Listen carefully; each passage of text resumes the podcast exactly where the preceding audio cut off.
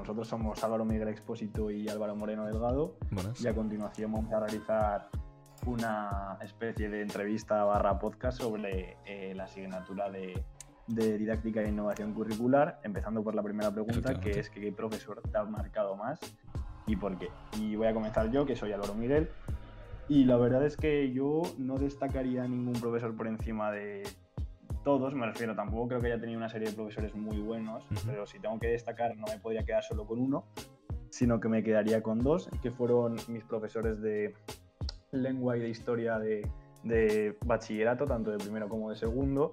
Y la verdad es que en el caso, por ejemplo, de la profesora de lengua, pues la verdad es que lo que más admiraba de ella era como la intensidad o la pasión que, que tenía. Me refiero, se llamaba Rosa y y sabíamos que venía de la Universidad de Barcelona y la verdad es que se notaba que le encantaba la sintaxis, no, no, que le encantase la sintaxis, sino que le encantaba la lengua y al menos en mi caso la sintaxis se me ha dado siempre bastante mal y la verdad es que eh, me ayudó bastante a entender y a comprender eh, este tipo de ejercicios porque es que era nefasto y la verdad es que se agradecía mucho la implicación que tenía con los alumnos. Y luego en el caso del profesor de historia, que es Jaime, lo tuve tanto en, historia en primer como en segundo, y luego en historia del arte en, en segundo de bachillerato. Y la verdad es que se agradecía mucho porque era bastante cercano con el alumno. Se notaba, entre comillas, que es una cosa que, que no es muy buena, que por ejemplo, él no, me refiero, casi como que se metía profesor para ser, para como salida de, de profesional, me refiero. Él opositó para trabajar en un museo, no le cogieron. Entonces, ¿qué pasa? Que se metió profesor y pues bueno, la verdad es que bastante bien, hacía bastante bromas en clase. Por ejemplo, a mí que me gusta mucho el fútbol, pues se agradecía mucho, se metía mucho con que a mí me gusta el Real Madrid, pues el Madrid ha perdido tal, y te da un poco ahí cañita, pero la verdad es que bastante bien. la verdad es que yo no tengo queja. Sí, sí, se notaba, me refiero, siempre marcando las distancias a ambos profesores, pero había buen ambiente en clase en general. Qué guay, tío. Joder, es que entonces se agradece. Me pareció como súper curioso porque, de hecho, eh, yo tenía un profesor súper parecido en el instituto, aunque lo consideraría uno de los mejores, eh, no está en el top 1, o sea, creo que se llamaba Juan Alberto, ¿vale?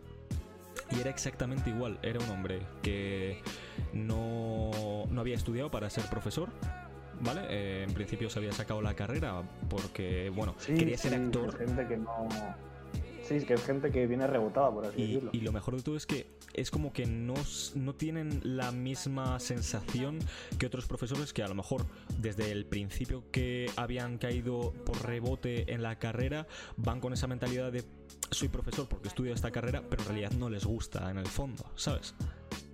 Claro, yo es lo que, lo que comentó con, con Rosa y con Jaime, que son estos dos, bueno, estos dos profesores, que básicamente como que las características que tienen ambos las debería complementar un profesor. Me refiero, Rosa también era muy maja, pero el grado de implicación que tenía pues era como más distante con los alumnos, no era tan cercana. En cambio, por ejemplo, Jaime era como la necesidad de no soy verdaderamente profesor, os doy clase, que lógicamente daba bien clase, las cosas como son, y más en primero y segundo bachillerato, que luego ya lo comentaremos, que también viene el tema de la selectividad. Y que son cursos que van enfocados únicamente a, a la selectividad y la verdad es que pues eh, era bastante tranquilo, bueno, bastante majete, nos daba bastantes consejos en ese tema y la verdad es que nos hacía o nos ayudaba a llevar un poquito mejor el curso que, que esos dos cursos la verdad es que son bastante complicados de llevar uno a nivel emocional. Es que de hecho me ha parecido súper curioso también porque eh, normalmente y según lo que eh, estuve hablando con unos compis es que normalmente solemos elegir a gente de primaria y me ha parecido súper curioso que tú por ejemplo, coño, en el sprint final. Sí, la verdad es que no, en primaria es que no recuerdo así. No sé, como que en primaria, como lo que hemos visto, como que te centras más en tú y como que no tienes problemas tan reales, por así decirlo, y a medida que vas creciendo, pues te das cuenta de los problemas que vas teniendo, de los problemas que va teniendo la gente, y como que valoras más, pues, por así decirlo, no vivir en una utopía, como puede ser el caso de edad de primaria, 10-11 años, que verdaderamente es que no tienes responsabilidades alguna, y poco a poco a medida que vas creciendo, pues vas, vas madurando y vas teniendo problemas que corresponden a la vida. Completamente de acuerdo. O sea, yo de hecho, mira, por ejemplo, eh, estuve planteándome qué profesor coger y demás, y lo primero que me, se, me vino a la cabeza fue una profesora que también se llama Rosa, eh, y la tuve en quinto y sexto de primaria. El caso es que... Dime.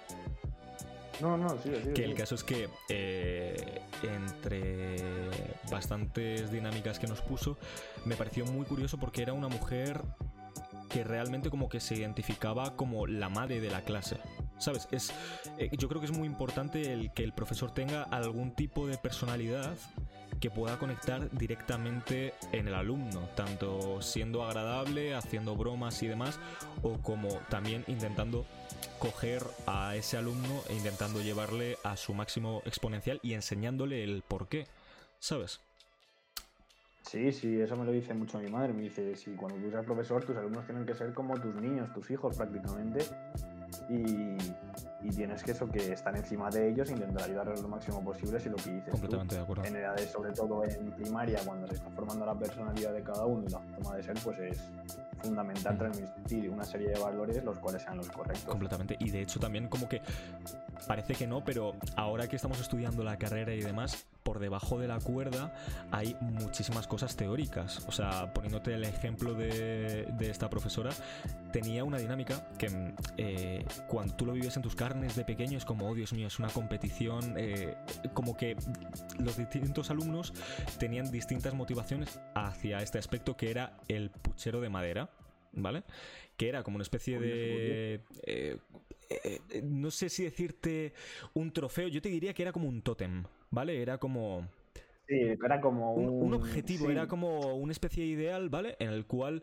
Em, en las clases de matemáticas, como siempre se centran solo en teoría, sí que es verdad que, bueno, con gente de primaria pues ya puedes empezar eh, con cosas más serias de boli y hoja, pero además también tienes que coger cosas prácticas, pues yo que sé, jugando con los bloques de madera, eh, intentar que sea lo más material posible. que matemáticas a lo mejor se basa en aplicar teorías o en aplicar teorías a la práctica. Efectivamente. Y no todo tiene que ser sumar, sino que también es lo que dices tú, pues tienes bloques de madera y tienes una serie de pruebas o de sí técnicas que pueden pues hacer la clase mucho Ahí más está, pues eso, era lo que, lo que me sorprendió un montón es que tenía matemáticas tenía un objetivo.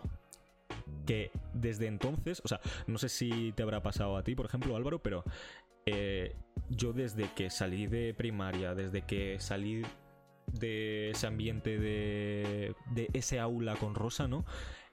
me di cuenta de que las, las, matemáticas en realidad el único propósito que tienen son el conocimiento. Entonces, si tú no le pones otro objetivo a esos alumnos, los alumnos se van a aburrir.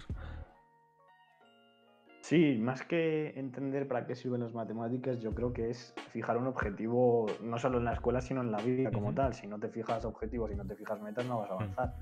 Entonces, pues en ese aspecto, como que el puchero de madera, vamos a decir así, es como, a ver, que es importante aprender, pero por así decirlo, tú luchas para conseguir eso. Efectivamente. Entonces tu objetivo es aprender con las matemáticas, pero lógicamente es intentar, pues coño, el puchero de madera si me lo puedo llevar mejor que mm. mejor. De hecho, hay una anécdota que me, que me cuenta mucho mi madre y que me da como entre ternura, risa y pena que era que... Sí, sí, el típico recuerdo de vergüenza sí, sí, sí, un poco de... Como de, ojo de pobrecitos, ¿sabes? Que era de... que, bueno, esta profesora eh, lo que hacía era que había momentos en los cuales sí o sí tú tienes que dar contenido eh, lo más teórico posible y que ellos practiquen eh, papel y boli, ¿sabes? Entonces ella aprovechaba a meter un poco el, la músico escuela, ¿no? Meter música y demás en las clases. Pues en, en uno de estos momentos ya llegábamos a final de curso y me acuerdo que esta mujer nos dijo, mirad chicos, si termináis todas las actividades que os he mandado, luego podemos dar clases fuera en el campo. El caso es que detrás del colegio teníamos como una especie de mini bosquecillo, ¿sabes? Y tú, como eres de la sierra, pues claro, claro. tenía ahí la herramienta la profesora. Descampado, y voy a respirar con Claro, entonces dábamos naturales, por ejemplo, fuera. Bueno, pues tienes que ver a todos los niños de 10, 11 años, eh, cada vez que llegaban a clase, pupitre, mirada hacia abajo, nadie hablaba y todo el mundo poniéndose a hacer ejercicios. Tarea que íbamos a tardar en hacer un mes, la hicimos en cinco días. Pobrecitos, de verdad. Por eso, pero eso luego también, bueno, hablaremos también sobre el tema de, uno de los vídeos de, que vimos también en didáctica sobre la escuela que se encontraba en, Aragón, creo que es un pueblo de Zaragoza, que hablaba sobre eso, que, ciencias naturales, pues como era un pueblo, se dedicaban a ir al campo y a intentar, pues eso, al fin y al cabo pues, es un estudio mucho más práctico y mucho más visual y no es estar enfrente de un libro, pues estudiando la fotosíntesis. Efectivamente. Pues si tienes una planta a tu mano, pues puedes ver las partes de la planta, su funcionamiento y no es... Lo puedes manipular. Eh, claro, y, lo ves. Es decir, yo tengo un problema que es que memorizo mucho, entonces lógicamente si tú a los niños les haces ver esto, me refiero, no que algo sea mecánico, sino que les ayudes a razonar cómo funciona ese conocimiento, lo van a retener mucho más tiempo que si únicamente lo quitas en un examen y, luego a los dos días o al día siguiente ya no te acuerdas ni de qué. Efectivamente, completamente de acuerdo. No sé, o sea, como que de hecho, eh, enlazándolo con el siguiente punto, con lo del de qué espero aprender, qué objetivos te has marcado y demás, eh, sí, luego pasaremos a Me ha parecido súper guay el tema de que eh, al estudiar esta asignatura he podido aprender tanto de eh, centros innovadores como de mi de nuestro propio pasado, ¿sabes? De decir, vaya, esta profesora ha cogido y ha metido mindfulness para controlar un poco lo del tema del autocontrol, eh, aula con música para que los niños puedan coger la música que quieran y también que se conozcan entre ellos y sus géneros que les molan. Eh, ¿Qué más? lo que te comenté. No, sí. Sí, sí, eso lo tenemos ya. En, bueno, si quieres hablamos sobre qué hemos aprendido este año, pero sí, básicamente, pues eso, yo también entender un poco más el marco legal en el que se rige eh, sobre todo España, porque la verdad es que entre las leyes que hay, yo sinceramente nunca he entendido que si revaría de cuarto de la ESO, que por ejemplo tú no la tuviste que hacer, pero yo la tuve que hacer, que al final no, no contó, pero no sé qué, y luego, sí, luego hay unos chanchullos por ahí, pero sí, básicamente, mira, yo comentando ya en qué creo que voy a, aprender este año, aparte de lo del marco legal, que ahora, bueno, entra una nueva ley que es la ley CELA, que también se ha liado lo suyo, que sustituya al 11, pues también yo he señalado otros tres puntos más, que sobre todo es más o menos lo que empleas tú, pues técnicas que hagan de, de una forma mucho más amena y divertida la educación. Mm. Luego también un un hecho muy importante, aunque no lo habíamos dado en esta parte de la asignatura, creo que fue la programación de aula. Cierto. Que no en esta asignatura, me refiero, no en esta parte de la asignatura, sino en, la, otra. Y luego, en último lugar, eh, destacaría la inclusión a lo mejor de gente con determinadas oh, discapacidades o con determinados problemas mentales para intentar ayudarles. Al fin y al cabo, se podía resumir este apartado en la personalización. que creo que es bastante importante y que luego, bueno, de hecho en esta asignatura la hemos, la hemos visto bastante este aspecto.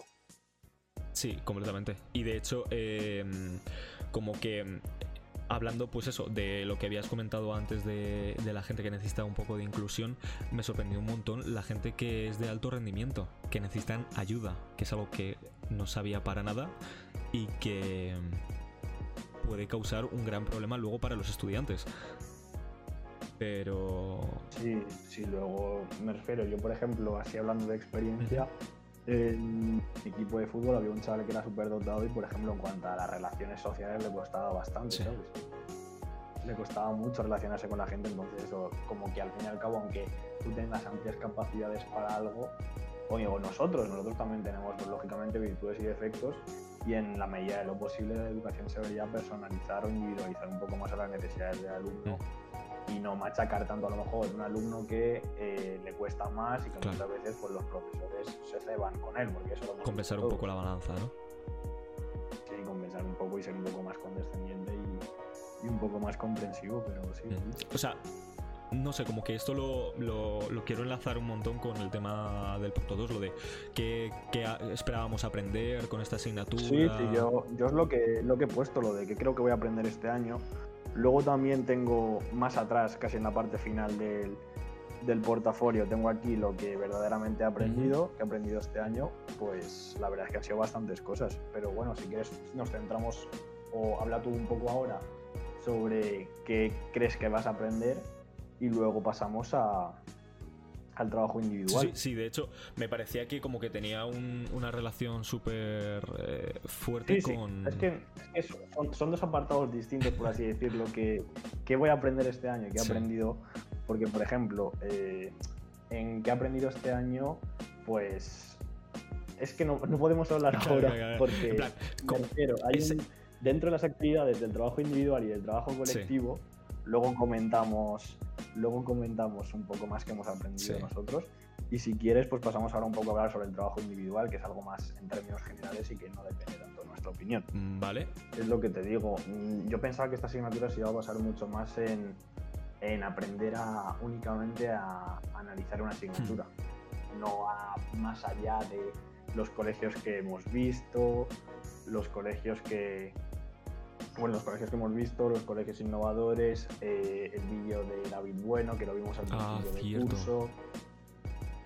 Eh, sí, son bastantes cosas que hemos visto, por ejemplo, en el caso del, vídeo de David Bueno, que podría entrar dentro del trabajo individual, pues sobre todo ver la personalización y la importancia que tiene el, aprendizaje y que no se debe...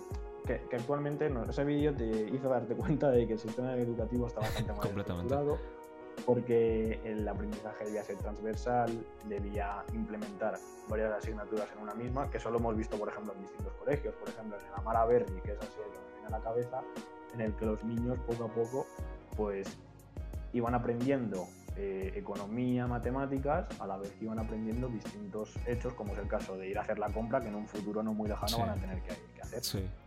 Entonces es eso, al fin y al cabo no es sentarse en un en un pupitre y, memorizar y memorizar y vomitar, porque así no vas a aprender nada. Y te lo digo yo que desde segundo bachillerato y desde que acabé la EBAU, poca cosa. poca cosa pues recuerdo también. Sí, sí, sí, sí. Y que además, yo que sé, o sea, también hablando aparte de, de esos métodos, sobre que, por ejemplo, yo al entrar en, en esta carrera, eh, como que iba buscando un montón el intentar tener, ¿cómo decirlo?, una visión lo más subjetiva posible en cuanto a los sistemas de enseñanza, los eh, centros, sobre todo, independientemente de si sean públicos, privados o concertados. No sé, como que mm, desde pequeños nos meten, al menos en mi caso, eh, tanto los alumnos como los padres, como quizá algunos profesores, ese estigma de individualizar los centros entre, bueno, sectorizarlos, ¿no? Y es algo que, realmente como que quería tratar porque es chungo. Es como que ya no es... Sí, es, un poco extraño, ¿eh? yo lo he pensado porque eh, ya hablando sobre la sociedad, que la sociedad y la educación muchas veces van de la mano, por fin y al cabo, es raro, o así lo veo yo, porque la sociedad cada vez tiende a ser más individualista y en cambio la escuela lo que busca es eso, esa individualización que en el caso de la escuela es bastante buena y en el caso de la sociedad, pues bueno, yo discrepo un poco de que cada vez se, se, eh, se establezca la figura de primero yo, luego yo y después yo. Entonces es un poco raro, sí, sí que lo veo bien eh, el tema de que es como que no sigue el curso de la sociedad, por así decirlo, como que lo que dices tú, todo está mucho más sectorizado y por así decirlo, mucho más agrupado. Sí. Vaga redundancia. Sí.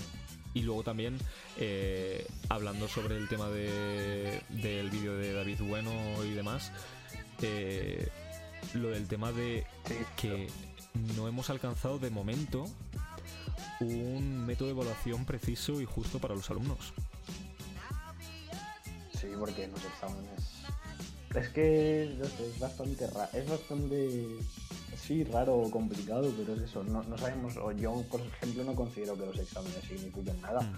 porque yo es lo que te digo, yo no considero que, yo siempre he sido un chaval, que un chico que siempre pues ha tenido buena memoria, entonces pues tenía muchos conocimientos. Pero lógicamente a medida que, he ido creciendo pues me he hecho darme cuenta que yo no puedo seguir estudiando así porque lógicamente el contenido cada vez, además de ser más amplio, más complicado. Entonces yo no puedo seguir tirando de memoria, memoria, memoria. Pero la verdad es que en el caso de, sobre todo lo que dices tú, cursos más pequeños, pues no, creo que los exámenes sean justos. justos, justo para completamente. Y, y, no sé, o sea, sí que es verdad que mm, eh, esto como que lo, lo aplico un montón a, a cómo hemos trabajado en esta asignatura de manera individual. ¿Sabes? Porque... Sí, sí, por eso se trabaja mucho. Pero al fin y al cabo, pues eso se nota, que tienes exámenes, que haces el portfolio, que es un trabajo que, que la bastante original y que llama la atención, que haces debates en clase, que participa todo el mundo, que ves otros puntos de vista, otros colegios, que es el bachillerato, la repetición de curso. Me refiero, ves bastantes temas y no tiene todo tiene que ser, pues a lo mejor psicología, eh, hemisferio norte, hemisferio sur. Mí, por ejemplo, la psicología sí que me, me, me gusta. Pero lógicamente el contenido es mucho más teórico, pero en el caso de didáctica la verdad es que al menos ya te llama la atención. Ya tú, si te dicen a lo mejor en vez de psicobiología o, didáctica, conociendo ya a los profesores y el método de clase, pues te llama mucho más la atención didáctica, porque participas en clase, que no psicobiología, que es estar sentado tomando apuntes, escuchando al profesor y luego hacer. Y sobre todo que ves la, la otra, el otro lado de la moneda, ¿sabes? Claro, me refiero, tienes al profesor o la profesora que, que sabe más que tú, lógicamente, porque tiene más experiencia que tú y lógicamente pues te, te ayuda a, puedes entender las cosas que tú verdaderamente no puedes entender o que tu punto de vista no ha llegado a alcanzar. ¿Y tú qué crees que te ha costado más en plan individualmente trabajando en esta asignatura?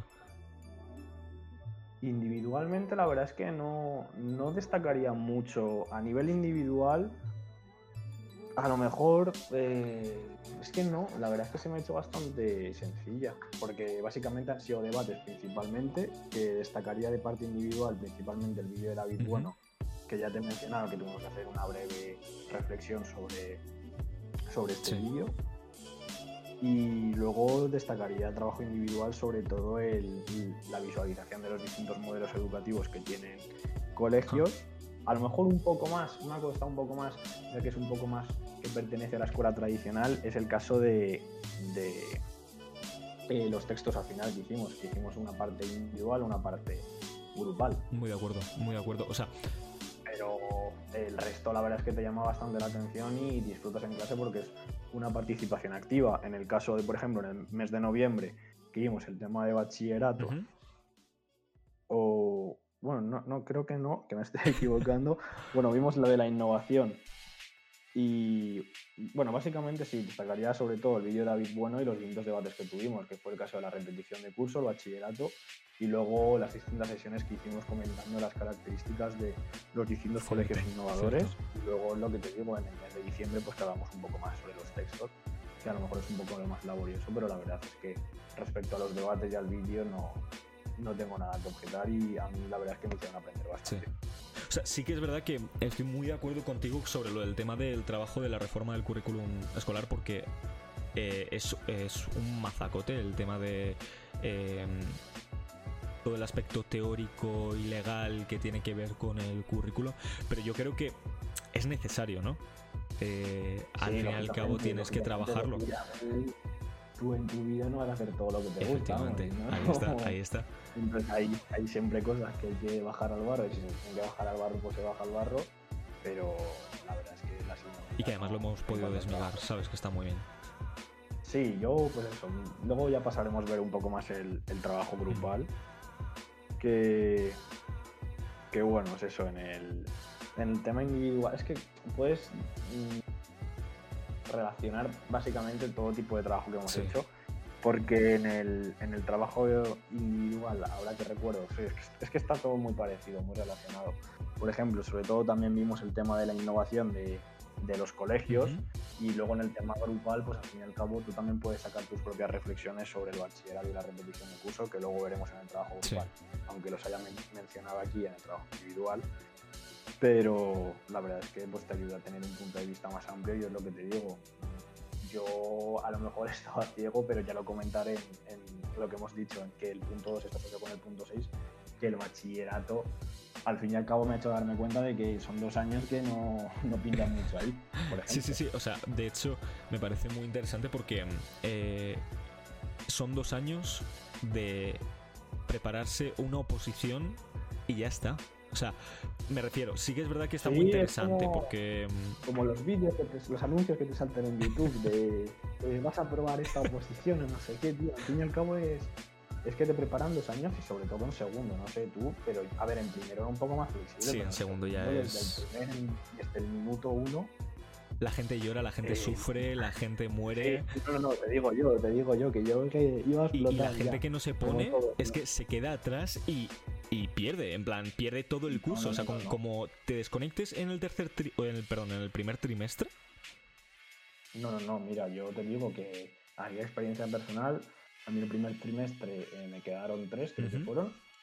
Y luego el segundo trimestre, mis amigos eso me lo comentan, que esas navidades a mí ni me vieron el... Claro, es que tienes que remontar de una manera impresionante. Sí, tienes que remontar y tienes que, quedarlo todo, pero son dos años que no, creo que estén bien enfocados y sobre todo, a ver, eh, puede parecer que somos muy culpas, pero que son, son bastante duros, De hecho, me parece muy, muy curioso porque como que mm, veo muy opuesto la forma en la que hemos trabajado eh, esta asignatura tanto grupalmente como individualmente con el bachillerato, porque eh, tanto a la hora de coger y hablar sobre, por ejemplo, la reforma del currículum escolar, que voy a volver a, remontarlo, eh, aún, aún siendo cosas súper técnicas y demás, considero que he conseguido un criterio mucho más afilado sobre el currículum haciendo un trabajo con vosotros y haciendo un trabajo individual que hemos tardado dos semanas. Sí, luego tienes, en el caso de la programación de aula, aunque no te corresponde a esta parte de la asignatura, que también te, ayuda. Y, Pero sí, que lógicamente pues las guerras carlistas están muy bien. y te digo yo que a mí la historia me gusta bastante, pero que eh, creo que hay cosas que son más fundamentales y, y es lo que te digo, yo lo que he mencionado antes, que yo de bachillerato pues tampoco tengo ni muy buenos recuerdos ni recuerdo mucho el contenido de los cursos. Un poco más de primero, pero segundo es que es meter dos, dos, cursos en uno. Dos cursos en uno y quitando un mes, porque acabas Completamente de acuerdo. Y de hecho también eh, decirte que no... Eso es lo que estuvimos, lo que estuvimos debatiendo también en clase, que podemos considerar trabajo grupal, que fue un poco el debate que hicimos sobre el bachillerato, que son dos cursos que verdaderamente... A ver, que pintar por pintar es que al fin y al cabo eh, puedes... Está como todas las asignaturas relacionadas entre sí. Porque, por ejemplo, cuando hicimos el. o todas las actividades, perdón, relacionadas entre sí. Porque cuando hicimos, por ejemplo, trabajo de los textos, te da un poco a entender pues, el currículum de España, cómo ha ido evolucionando. Y tú ves la comparación, por ejemplo, con otros currículums, como puede ser el de Finlandia o el de Noruega, y el de España pues se queda un poquito atrás, un poco anticuado. Entonces yo creo que también el modelo de la selectividad está un poco desfasado porque es que va a llegar un punto que es que para entrar a cualquier carrera te van a pedir un sí. Y que además eh, veo que en bachillerato, por ejemplo, aunque la gente entra en bachillerato, entre comillas, porque quiere, ¿vale? Porque sí que es verdad que. a ver, ahora, ahora, ahora actualmente, claro, eso es mentira. Actualmente, como que se está normalizando más el tema de los grados superiores. Pero yo, por ejemplo, he visto que trabajando en grupo hay muchísima más devoción entre, entre nosotros, porque estamos en una carrera en la cual queremos. Sí, eso, yo lo, comento mucho con mi madre, sí. Que se nota que la gente trabajar, efectivamente, y que además se trabaja bien y se trabaja con criterio. O sea. Sí, se trabaja con. No, no, porque eso lo habremos sufrido todos, de estar en un trabajo de grupo, de me da igual que sea tercero de la ESO, que sea cuarto de la ESO, primero de la ESO o segundo bachillerato, que uno va a tirar del carro y el resto va a hacer que listo Y que además, eh, como que, claro, vuelvo, vuelvo a lo de antes, nos permitimos el tema de sacar punta. O sea, yo considero que tanto para lo bueno como para lo malo soy una persona que eh, como que me gusta que quede todo como muy muy finito, ¿no? Muy que, quede bien. Sí, que las cosas queden bien, claro, que queden bien y que no y no ser un holgazán y no despreocuparse. Efectivamente, entonces el, el por ejemplo, desde mi punto de vista, poder ver que estamos trabajando bien, que las críticas se toman bien, que es, impresionante. O sea, el decir, oye, eh, creo que faltan contenidos de esta parte y demás, ¿qué se puede hacer? La gente no berrea. Claro, la gente pues va a lo suyo, la gente va a trabajar y la gente va a hacerlo lo mejor posible. Y no ha habido conflictos. Cuando la gente, cuando la gente quiere trabajar, trabaja. Me refiero, tú puedes estar a lo mejor, eh, pues me dices tú, oye, eh, me parece bien que tengo que meter esto, tal y dices tú, que eso también lo comentamos luego si a nivel de trabajo grupal hemos tenido algún problema. Pero que puesto Completamente. alguna duda que tengo, es que no hemos tenido no, No, no, no. bueno, yo he hecho trabajos contigo, luego hice trabajo con, bueno, con Jorge, he hecho, trabajos en general con mucha gente. Con casi toda la clase, vaya. La carrera, ya que, pues luego comentaremos pues también el COVID y todo esto, que también es un año un poco especial, pero la verdad yo es que es eso, estoy bastante contento porque la gente y es otro... ¿Tú cómo lo has vivido, lo del tema del coronavirus? Pues el tema del coronavirus... Pero en el aula me refiero, o sea, de, decir qué diferencia hay entre pues, bachillerato y la universidad. Mucho eh, sobre. Bueno, es que te digo, yo ahora mismo estar en una carrera, entonces tampoco te puedo comentar mucho más. pero imagino que es parecido, que son exámenes online sobre todo el año pasado cuando no sabíamos qué dicho era y cómo funciona, no había vacuna, bueno, poco a poco, pues las vacunas van avanzando, pero bueno, eso se puede dar para otro podcast entero. Y, y imagino que será parecido, ¿sabes? Pero la verdad es que yo lo he hecho bastante en falta porque sí está muy bien, pues que algunas actividades, como puede ser el caso de teletrabajar, aunque no sea nuestro caso específico, pero para mí ver una clase en streaming no, es esta. Efectivamente. Eh, es, es, lo que estábamos hablando, que tienes que sobre todo, eh, me pareció muy curioso el, el, tema de cuando estuvimos hablando en clase sobre la digitalización de contenidos y demás. Eh, que me pareció muy curioso, porque eh, yo, por ejemplo, soy una persona que, mm, que vino de bachillerato, luego tuve un año sabático y luego pues entré en la universidad, ¿no? Entonces, el salto que he visto entre trabajar en el aula y no trabajar en el aula ha sido astronómico, del estilo... Atención, o sea, piensa que estás con un ordenador conectado a internet y que de vez en cuando se te puede ir un poco la mano a, redes sociales. estás en tu casa, claro. estás tranquilo. Estás, sentado, tío, en un... Estás en, tu zona, estás en tu zona de confort. En clase no estás en tu zona de confort porque es un lugar que no estás acostumbrado a ir.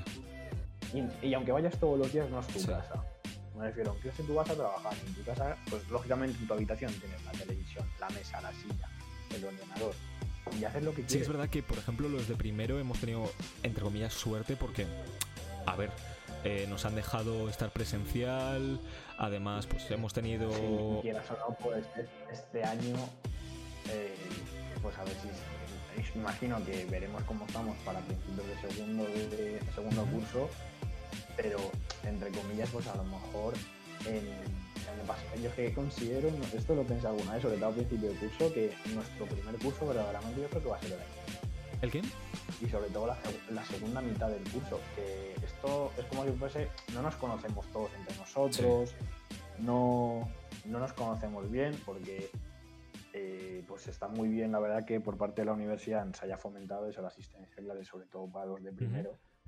Pero bueno, lamentablemente las circunstancias son las que son y, y no se puede hacer mucho más, la verdad. Pero bueno, lo del COVID, a ver si, si pronto se acaba. Ojalá, ojalá. Porque.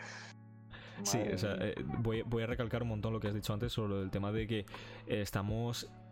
A ver, sí que es verdad que como que nos mantenemos y tenemos un grupo social y demás, pero es pero no nos hemos ido a una discoteca todos. Que yo no te digo que, que irte de fiesta tenga que ser una necesidad, principalmente a mí, yo no, soy una persona especialmente fiestera, pero es, es, hacer como en un equipo de fútbol, tío, un equipo de baloncesto, que tú haces luego piña también fuera. Efectivamente, que no hay, no hay vida universitaria. Ese, ese, tópico de vida universitaria no existe, ¿sabes? nos vamos aquí a tomar unas cervezas, no sé qué, y no, no pasa.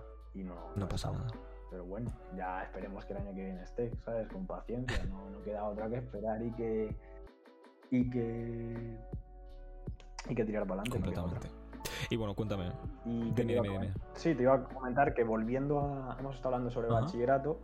Y después te quería comentar que, también estuvimos hablando durante, durante ese periodo de tiempo el tema de la repetición ah, escolar. Cierto, cierto. Que la verdad sobre la repetición escolar también, yo es lo que te digo que creo que no, no funciona. No está bien enfocado. De hecho, tengo aquí unos datos. Mira, que el 34% de. En España la tasa de repetición es del 34% y en cambio en el resto de países de la OCDE es del 16%. Es que no es necesario. Entonces, es que no. Mira, mi padre ha repetido curso, tío, y, y no. Me refiero, no, no es que. también tuvo sus circunstancias y sus cosas. Pero no creo que sea una medida adecuada para. Es que no sirve para nada. Vamos, a mí me.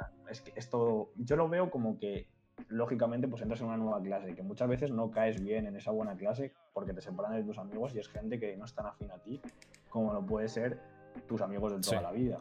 Entonces, pues la verdad es que es bastante difícil. Luego también para un alumno, pues quedas un poco señalado las cosas. Sí, o sea, de hecho, eh, con, bueno, desde ya una experiencia muchísimo más personal, más eh, carnal, yo por ejemplo eh, repetí cuarto de la ESO, ¿vale?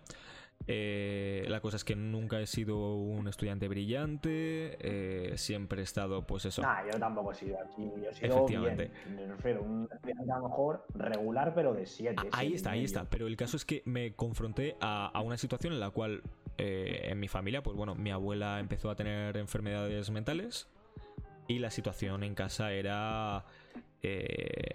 no era potable. No era potable. Yo, yo te lo comento porque en segundo bachillerato eh, se me juntaron un cúmulo de cosas y, lógicamente pues yo no estaba... Y es que se nota académicamente. Y me costó, me costó, mucho sacar. Ahí está. Eh, Ahí está. En plan, académicamente se refleja un montón. Académicamente se nota mucho. Y, y tú no es que tú no eliges estar así tampoco, es decir, tú no te despiertas por la mañana y dices, no, voy a estar mal y no voy a estudiar. Y luego... Pero te das dime, dime, perdona que te das cuenta de que eh, no verdaderamente los estudios es algo importante. Ya, o sea, de hecho... Me refiero, es algo importante, pero si estás mal contigo mismo, si estás mal tu familia, lógicamente tú no vas a estar centrado en lo que... Aunque estudies 100 horas, ¿eh? Aunque estudies 100 horas, no te cala. Sí, que puedes estudiar, pero eso como en cualquier ámbito de la vida, en el ámbito deportivo, en el ámbito si tú no estás centrado, si tú tienes una serie de problemas, tu rendimiento con total mm. seguridad. Y que sobre todo, a ver, estamos hablando de casos en los cuales ya nos ha pillado mayorcitos. Yo en cuarto de la ESO, cuando repetí, la gente me venía y me decía, a ver, sí que es verdad que tuve la suerte de repetir con algunos compañeros, ¿no? Pero me venían y me decían, tío, es que yo pensaba que eras inteligente, ¿sabes? Entonces yo me quedaba así mirándoles a los ojos pensando... La, etiqueta, tío, a mí no me pasó eso, pero pero el segundo sí que pega un bajón bastante grande y, y la gente se te queda un poco como, tío, que tú como que pareces listo, ¿sabes? Y tú te quedas, tío, pero Efectivamente. ¿Tú, ¿Tú, quién eres para opinar si soy listo, soy inteligente? Pues imagínate eso, pero con niños de, de, primaria, tío. Que tienen un año de, de. En plan, tienen un año por delante, son incluso seguro más altos, más grandes, más maduros, es que se quedan aislados e incluso se tienen que reducir a eso, a un nivel cognitivo entre comillas menor. ¿Sabes? Sí que es verdad que habrá niños que estarán más desarrollados, pero tío. El tema diferencial no creo que sea tan a nivel físico, sino a nivel psicológico, que tú lógicamente cuando tú haces repetir a un niño, tú ya le estás señalando. Ya estás marcando a alguien o señalando con el dedo a ese mm. o a esa. Entonces no puedes tú, como decir, pues mira, este ha repetido porque es tonto. Sí. Tío, eso que es un poco el mensaje que a mí me traen. Yo nunca he repetido, pero yo creo que es un poco el mensaje de. Y tengo amigos que han repetido, y que luego me llevo muy bien con ellos, pero es un poco el mensaje. Yo los primeros días en clase pues les ves que les cuesta un poco integrarse y un poco como que no quieres estar ahí, y es lógico, porque tú no conoces a nadie de esa clase o si conoces a muy poca gente. Sí, tío. Y, que además, bueno, a ver, eh, también hablando sobre el tema otra vez de, de los peques, eh, acabo de perder completamente el hilo. No me acuerdo de qué estaba hablando. Es, más, es sobre, estamos hablando sobre repetición mira, yo aquí también tengo más estadísticas, que es en el, son del año 2016, y por ejemplo señala que el curso en el que más repite la gente es primero de la ESO. ¿Qué dices? Y mm, es que también depende mucho de si verdaderamente la persona está capacitada o no está capacitada. Yo sinceramente a mí siempre me hablaron de que desde esto primero de la ESO hay un salto muy grande, verdaderamente no lo noté, yo no lo noté pero sí, creo que a, lo mejor a niveles. Esto ya no, yo no sé, no sé si podría decirte, pero en el tema de la educación primaria, pues a lo mejor puede ser incluso peor que cuando eres más mayor. Yo considero eso porque sobre todo a edades muy tempranas, pues los niños suelen ser un poco más malos, aunque hay gente mala también de mayor, ¿eh? que también nos hemos encontrado cada uno sí. ojito. Eh, pero como que los niños tienden más a señalar, tienden más a... Sí, a ser algo más duros. A ser más crueles. ser más crueles con... Y que además que eso, que los niños tienen como ese, ese lado bueno y malo de... Eh, yo, yo digo lo primero que se me pasa por la cabeza. Soy, soy un ser completamente transparente y, hago exactamente lo que se me pasa por la cabeza. Y de hecho, me parece muy curioso porque, eh, a ver, es, lo que estaba pensando antes. Eh, vamos a coger el término retraso mental, ¿vale? Eh, está muy asociado para... para es como muy coloquial, muy sucio. Pero si nosotros cogemos solo el sentido único de la palabra de retraso de atrasado y mental, realmente lo que estás haciendo en el niño con la repetición es pausarle un año mentalmente en su desarrollo. Sí, porque puede ser, es lo que dices tú, eh, puedes tener el, contenido del curso, lo puedes conocer de sobra, pero si debido a ciertas circunstancias, pues tú no estás bien y tú no tienes ganas de estudiar, pues, o no es que no tengas ganas de estudiar, yo te lo digo, que, que yo en segundo bachillerato la verdad es que lo pasé bastante mal y es que no, sinceramente dejé de estudiar porque es una cosa que no, no era prioritaria en mí, ¿sabes? Yo quería estar bien y yo no estaba bien. Y luego, pues poco a poco, pues cogí el tono. Pero es lo que eso. De hecho, yo es lo que te comento del profesor de historia este que hemos hablado antes, fue de los pocos que me preguntó de, oye Álvaro, ¿estás bien? ¿Qué te hmm. pasa? Pero sí, como que yo creo que también parece que es solo fallo del niño y verdaderamente es fallo del sistema que no se ha sabido adaptar a las necesidades del niño. Y si tú ves a un alumno que no está bien, pues intenta hablar con él o con sus padres, no cojas y. Y le martilles, ¿sabes? Y le martilles, porque imagino, no sé si a ti, cuando repetiste, se lo comunicaron a tus padres o a ti, o, o me refiero, no sé si fue, pues mira, me cargo a Álvaro y fuera. o sea, sí, a ver, sí que es verdad que em, yo, por ejemplo, cuando fui a repetir, yo estaba en ciencias, ¿vale? Y yo soy una persona que me considero eh, muy de ciencias. Siempre me ha gustado un montón la, eh, las ingenierías, me ha encantado un montón la química, me encanta un montón la programación, ¿vale? Ingenierías eh, informáticas y demás. Y creo que lo que me tiró más para atrás fue un momento en el cual. Esto es típica anécdota de persona que ha repetido que tiene notas bajas. Vas a la consejería. O sea, al consejero del colegio, ¿vale? Que te debería ayudar con el tema de contenidos, eh, con tu familia y demás. Eh, me dijo: Álvaro, has repetido métete por el bachillerato, no, perdón, por cuarto tecnológico, que estaba enfocado para ir luego a grado medio y luego de grado medio a grado superior, ¿sabes? Entonces, yo de repente, claro, eh, estaba en ese cuarto de ciencias que están muy rodeados por estigmas de que son superiores, que las, eh, las, artes son para gente idiota, las letras son para gente idiota, vamos, el, cuarto tecnológico, eh, según me lo planteaban a mí en el instituto profesores textualmente, era para gente que no tenía futuro y que eh, no, quiero, no quiero, eh, ¿cómo se dice? No quiero estigmatizar, ¿no? Pero a lo mejor para gente que va a tener un, un oficio muy banal, muy físico, muy que no, no requiere mente, ¿no? La construcción, por ejemplo. Eh, entonces, eso a mí eh, es, lo que dices, como que me amartilló un poco por dentro. Luego de repente cogí y dije, eh, yo me quiero meter por bachillerato, pero creo que realmente mi, mi motivación era para enseñar de que podía, ¿sabes? Claro, sí, siempre está, pues la gente muchas veces, y esto siempre en todos los ámbitos de tu vida, pues la gente parece que sabes todo sobre ti, que tiene la verdad absoluta y que, y que tiene razón y muchas veces pues no queda otra que cerrar la boca muchas veces. Que es así pero que yo es lo que te digo yo en situaciones familiares pues por ejemplo mi, madre no aprobó mucho que yo no hiciese un bachillerato de, de ciencias. Yo hice el bachillerato de ciencias sociales pero un bachillerato como tal de ciencias pues ella me dice es que tienes que ser ingeniero tal no sé qué y digo mamá no me gusta, no ¿para hacer eso. Y luego, lógicamente, pues si parece que si eres ciencias, pues vamos, vas a ser aquí presidente de la NASA y si eres de letras te vas a morir de Y de hecho yo veo muchísimo más feliz, me da mucha envidia, porque yo conozco, en mi círculo de amigos, conozco a gente que que se fue por artes escénicas y ahora les veo estudiando en academias para ser actores, para ser actrices, para hacer teatro, para lo que sea, incluso para escribir libros, me da igual.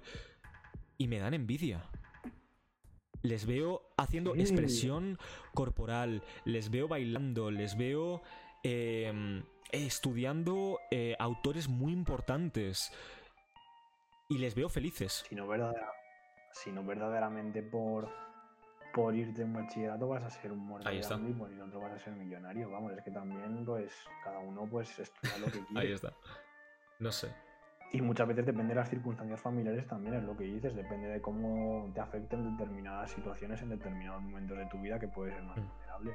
Pero precisamente por ser actriz o actor no vas a, a morir, ¿sabes? Es complicado pero igual que es complicado, es igual de complicado en ingeniería.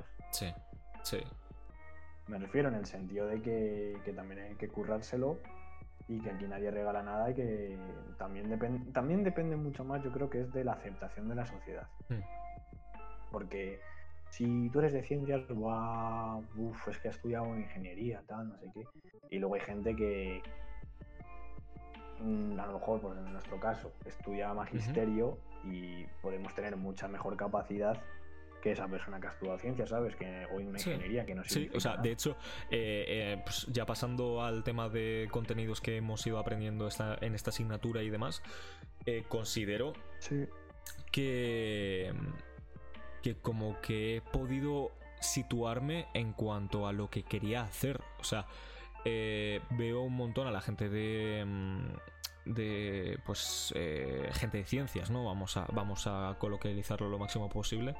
Eh, luego ahora se encuentran en ingenierías las cuales pues se habían metido porque eso, eh, sus padres, por influencias de sus padres, de sus... Sí, yo ahora te comento un poco más sobre mi experiencia el año pasado, que fue un poco parecida a esta. Y, y, nada, eso, el tema de al entrar en esta carrera y empezar a aprender, el darme cuenta de que podemos llevar a cabo proyectos educativos que motiven a los alumnos, eh, que les deje ir por donde quieren ir y sobre todo el, el ver lo malo de, de, lo que nos rodea, ¿no? Pero bueno. Sí, sí, yo creo que es una profesión mm, que conlleva una responsabilidad enorme, porque ese profesor yo creo que es vamos, es infinitamente más, mm, como mucho más importante, entre comillas, que a lo mejor ser ingeniero, me refiero a que estás formando a la gente del futuro. Y creo que es muy gratificante también conseguir o ver que tus alumnos han, conseguido obtener todo lo que aspiraban. Y en el caso de las carreras, creo que también mucho se, se fundamenta en presiones sociales. Por ejemplo, yo es un poco raro, pero yo, yo llevo, o sabía que quería hacer Derecho más ADE desde. ¿En serio? Era eso, tío, una cosa así increíble, increíble, tío. Y claro, no tenía ni idea. Y el año pasado llego allí, tío, y no... ¿No te motivó? No, me refiero, tío. No, tío, veías derecho constitucional, derecho civil. Me refiero, la parte, la parte de derecho no es una cosa que no se me daba mal, pero no es una cosa que especialmente me llame la atención. Yo verdaderamente tampoco sabía muy bien lo que quería hacer, solo que, pues además derecho, al fin y al cabo, es una carrera que, no sé por qué es por salidas, pero es una carrera que está bien aceptada por la sociedad y te diría más que la gente que yo conocí el año pasado, porque hay gente con la que me llevo muy bien del año pasado, no sabe qué hacer con su vida. Me refiero, se ha metido ahí porque es una buena carrera y es, gente buena estudiante, también, también es cierto, pero es gente que no sabe hacer con su vida. Te lo digo así, yo hablo con ellos y saben verdaderamente que no surge esa vocación en el sentido de... Eh, Buah, pues yo quiero ser médico, buah, pues yo quiero ser mm. profesor. Es una carrera, pues mira, esto parece que tira, pues para adelante. Completamente, completamente. O sea, mira. Eh, y es un poco triste en el sentido que te vas a dedicar 40 años a una cosa que, has elegido tú, sí, pero. Pero que no, te gusta. Nadie te ha puesto una pistola en la cabeza, pero que a lo mejor es lo que te digo yo. Yo también metí a magisterio, pues analizando distintas opciones. Y de verdad, yo creo que las cualidades que tengo para ser profesor son bastante buenas porque con mi grupo de amigos yo soy un poco el mayor, ahora un poco las edades se han solapado, pero yo por así decirlo, que a lo mejor cuando ellos tienen, tú tienes 15 años y ellos 12, es un salto muy grande. Ahora pues más o menos todos tenemos 18, casi todos, 19, y es un salto muy grande y a lo mejor no actuar como padre, pero así como una figura mayor, ¿sabes? Y siempre me ha gustado pues intentar ayudarles en todo lo posible. Pero a mí es lo que verdaderamente a mí me es muy gratificante, pues formar a las personas y poco a poco ayudarlas y ver que evolucionan. Y es lo que te digo, prefiero, prefiero mil veces esto a estar trabajando en algo que, que puede ser o que puede tener un buen prestigio en la sociedad, pero que no, no, no te va a aportar nada. ¿Tú cómo te verías como profesor, por ejemplo? Como profesor, pues sí, podemos pasar un poco al, al punto. bueno, estamos un poco desordenados. Sí, bueno, pero no pasa nada, al fin y al cabo está, está bien, estamos cubriendo todo. Sí. Pues yo te diría, tío, eh, un poco como, como las características que me gustaría tener, como la de los dos profesores que te, que te he dicho al principio, sobre todo la cercanía y la intensidad para aprender, lógicamente sin que los alumnos se, se te echen encima, pero sí que yo creo que considero que hay que tener ganas, muchas ganas. También lo hablamos con esta profesora que cuando llevas 10 años dando clase no tienes muchas ganas. ya, ya, uf, los niños, me gustan los niños. Pero, pero creo que es una cosa que, que, a lo mejor, una cosa que con el paso del tiempo pierdes, vas a ganar otra. Ah. Entonces creo que es muy importante sobre todo la cercanía y, y la pasión por, no ya por enseñar, porque también es muy importante, pero yo la escuela la considero, aparte que te puede enseñar matemáticas, lengua, inglés, creo que es un punto muy importante más para, para conseguir que los niños adopten valores y valores correctos, que tengan personalidad, respeto hacia el resto, más que dos por dos. Más que aprender las multiplicaciones, divisiones, que es la fotosíntesis, aparato locomotor. Creo que es mucho más importante que la escuela sea una organización o una institución que aporte determinados valores a, conocimiento y contenido, que también es muy Completamente de acuerdo. O sea, eh, me, ha parecido muy curioso porque mm, también hablando, por ejemplo, con, María, nuestra compi, eh, nos asociamos un montón como profesores a aquel profesor el cual nos dio clase alguna vez. Y la verdad es que mm, eh, me, parece muy curioso porque eh, has estado hablando sobre el tema de, cubrir todo, todo ese ámbito de, amabilidad, de acercamiento al, al, profesor, ¿no? Y, yo creo que es muy importante algo que no se hace y que me encantaría que todos, no solo yo, sino todo el mundo, hiciese el, el derribar esa barrera entre alumno y profesor. y, profesor, yo es lo que te digo, que te ha, parecido un poco extraño que haya elegido a, dos profesores de, sobre todo los dos últimos años de bachillerato, pero sobre todo en el caso de Jaime, que era el de historia, es que pues yo venía nuevo también y te empieza a preguntar, ah, eres del Madrid, tal, no sé. Que se interesen por ti. Y. Sí, no que se interesen por ti, pero tío, que pues al fin y al cabo pues te hacen bromas, que están contigo. Lógicamente, pues no es, no es una relación padre-hijo, pero como que esa barrera se tiende un poco a romper, que se ha ido, se ha ido reduciendo bastante. Eso también lo he mencionado en el guion del portfolio, que con nuestros padres antes el, profesor era que te podía zurrar, que, podía, fumar en clase.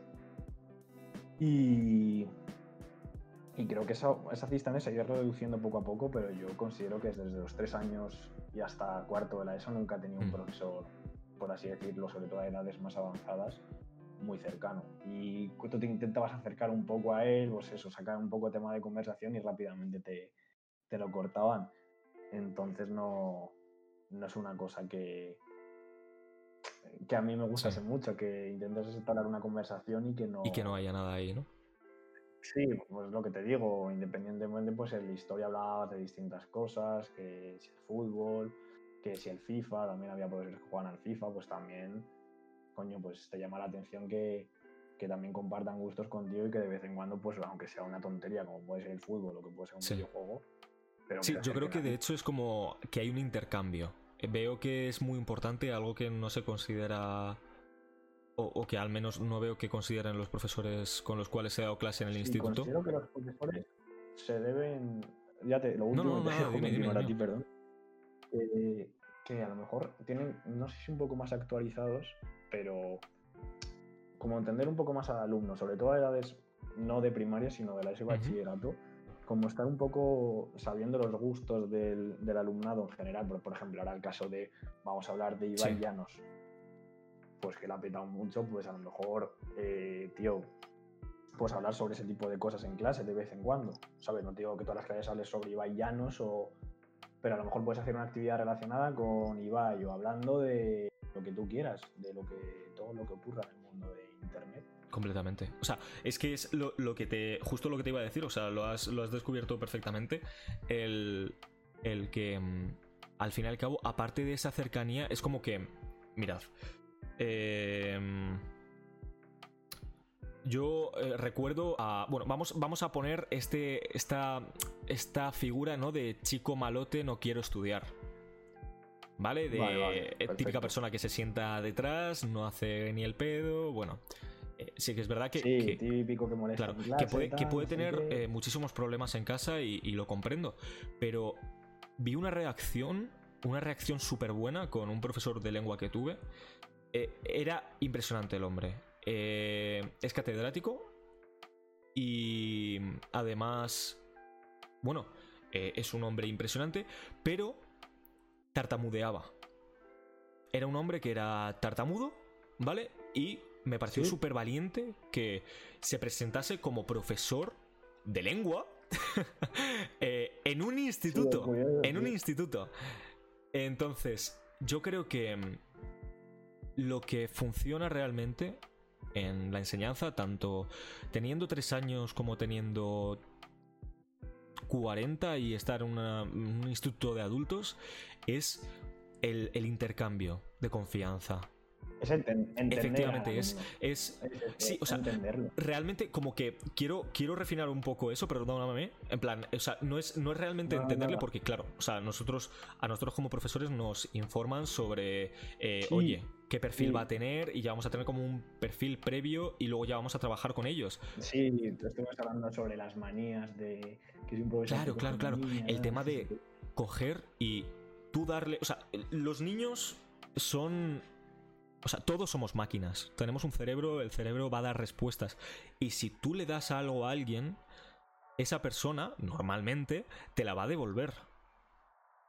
Sí, eso, eso lo estuvimos viendo también en teoría. Hay un capítulo de, dedicado a eso, que es el tema de la educación, que la educación no debe ser solo por parte del, profesor, es decir, que el profesor, eh, por ejemplo, realice alguna causa, algún efecto y no, no reciba nada a cambio de él del alumno, sino que la educación debe ser un constante intercambio entre el mm. alumno y el Y sobre todo que eh, las aulas no son emotivas. Se me acaba de venir ahora a la cabeza. Es muy cierto. Las, es, sí que es verdad que, bueno, tenemos teoría y demás, que eso nunca hay que olvidarlo.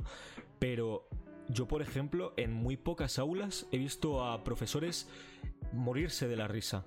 O llorar de la alegría, o llorar de la tristeza incluso.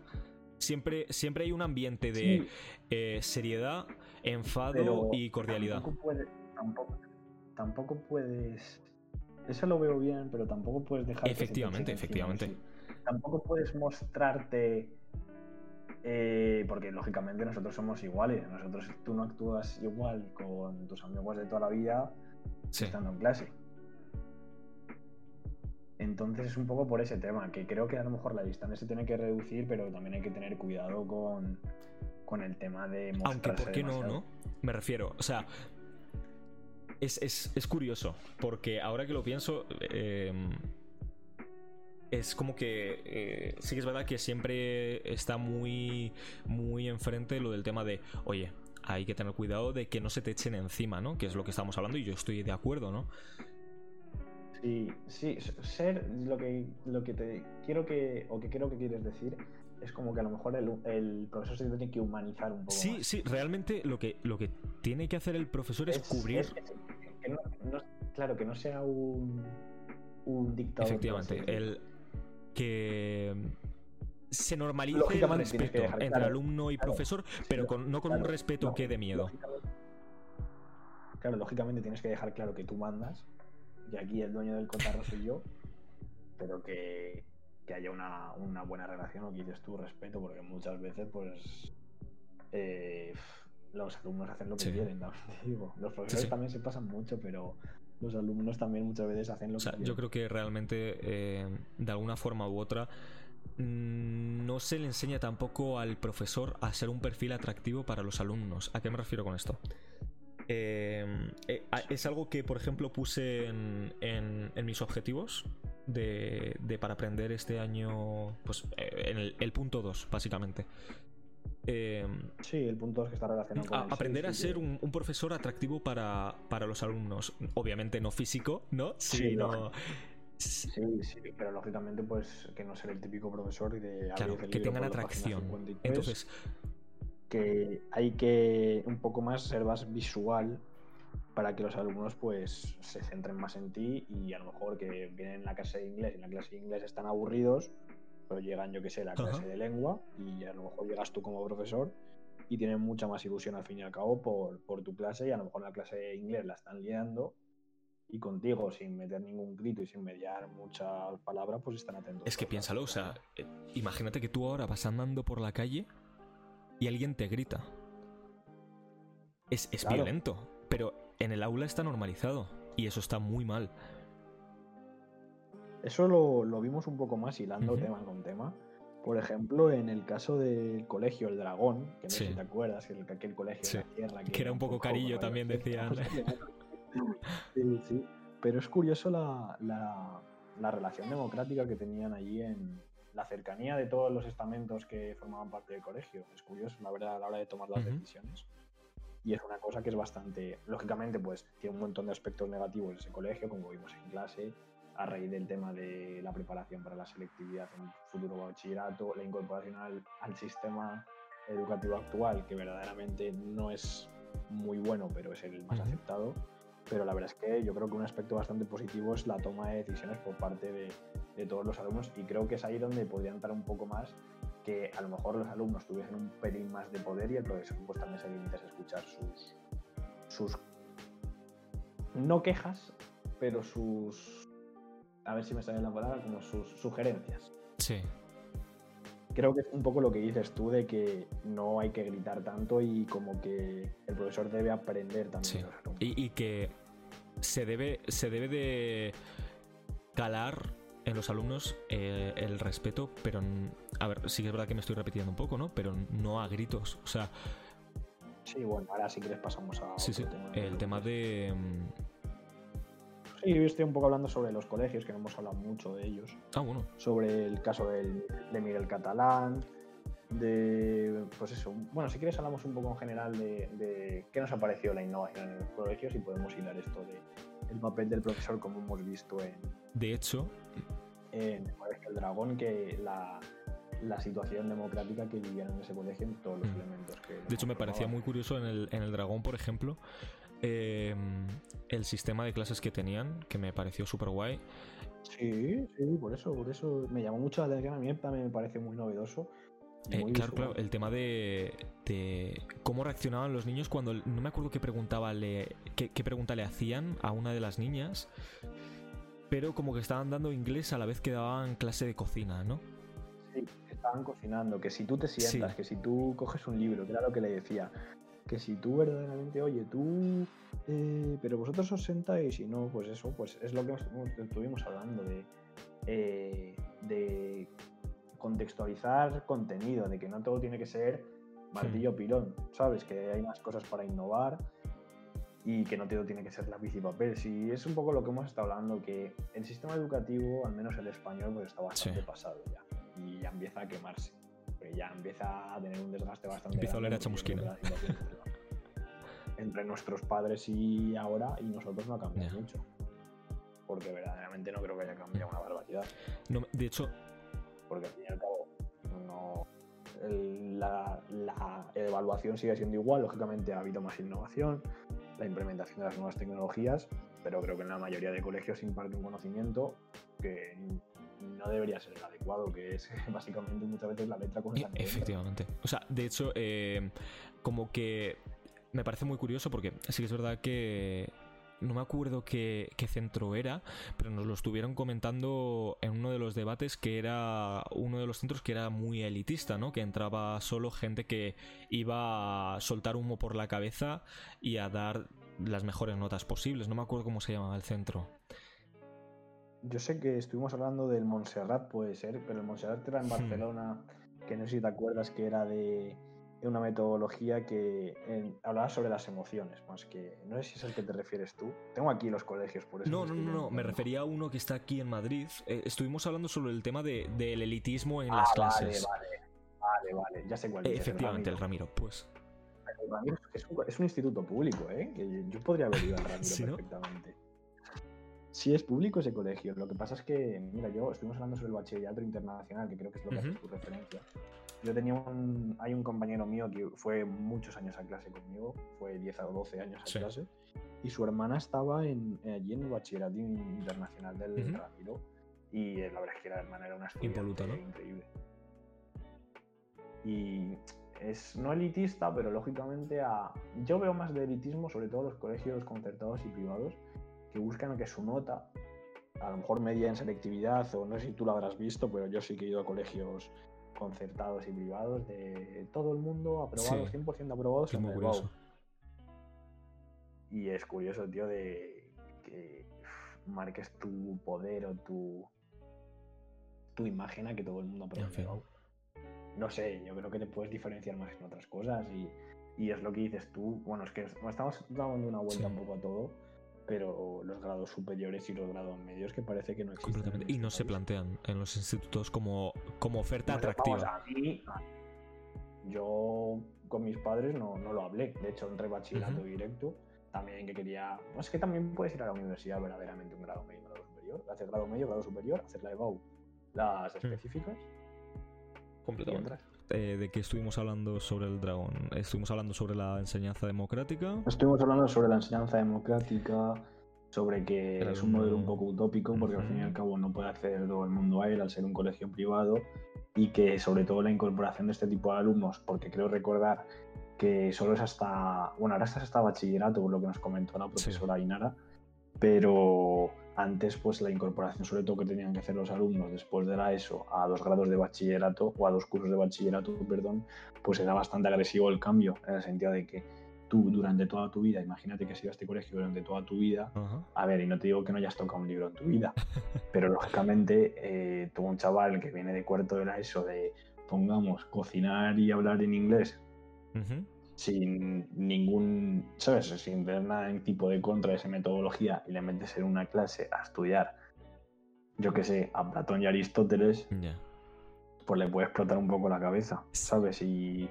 no es tan práctico, es más teórico, más de por lo que estuvimos comentando, que bachillerato al fin y al cabo son dos cursos que es una oposición que está centrado a, aprobar una oposición y sacar la mejor nota posible. Sí. sí, es verdad que bueno, estuvieron hablando también, estuvo hablando la profe sobre que tenían como modelos de, preparación, ¿no? O algo así. sí, tenían modelos de preparación que eso verdaderamente, pues al tener dos cursos de bachillerato, pues eso es lo que tienes que hacer. Que, pero que era un poco como que el modelo era como si fuese un colegio británico, si creo recordar, no, no me acuerdo muy bien, pero creo recordar que era una especie de, de colegio contaba con un modelo británico y era un poco raro, como que las asignaturas pondrían de una forma distinta, pero que al fin y al cabo, pues mira, te preparan y imagino que no habrá ninguna diferencia. Sí, porque si no, no asistirían a, a bachillerato la gente, ¿sabes? Claro, muy notoria, pero al fin y al cabo sí, yo creo que es un poco ahora mismo utópico, que a lo mejor es un modelo que en el futuro sí que se puede implantar, pero que ahora es bastante complicado. Bueno, sí es verdad que me llamó un montón la atención lo de que utilizasen drag coins para que eso, que los peques pues se diesen cuenta de la realidad, ¿sabes? Sí, eso pues lo que estuvimos también, bueno, luego comentaremos con el Amara Berry que también tenemos, que es mm. parecido, pero sí es curioso como que tenían una, una moneda dentro del cole y con esa moneda pues podían comprar cosas, tal, no sé qué, la verdad pues es un poco fomentar pues lo que estuvimos comentando, lo de los aprendizajes transversales y contextualizados de no tiene por qué ser todo libro y papel y pizarra. tal cual. Y de hecho yo creo que hace muchísima falta que se aplique un poco eso en, en los Sí, que sea más práctico. La verdad es que se, agradece porque es todo mecánico, mecánico, mecánico, repetitivo y es que te pones a, pensar las cosas y no las entiendes. Mm. ¿Sabes? Tú sabes hacer una matriz, pero no sabes por qué se hace esa matriz. tal cual. Por ejemplo. Tal cual. Sí que es verdad que, a ver, con el... Saltando a otro centro como el Miguel Catalán, Sí.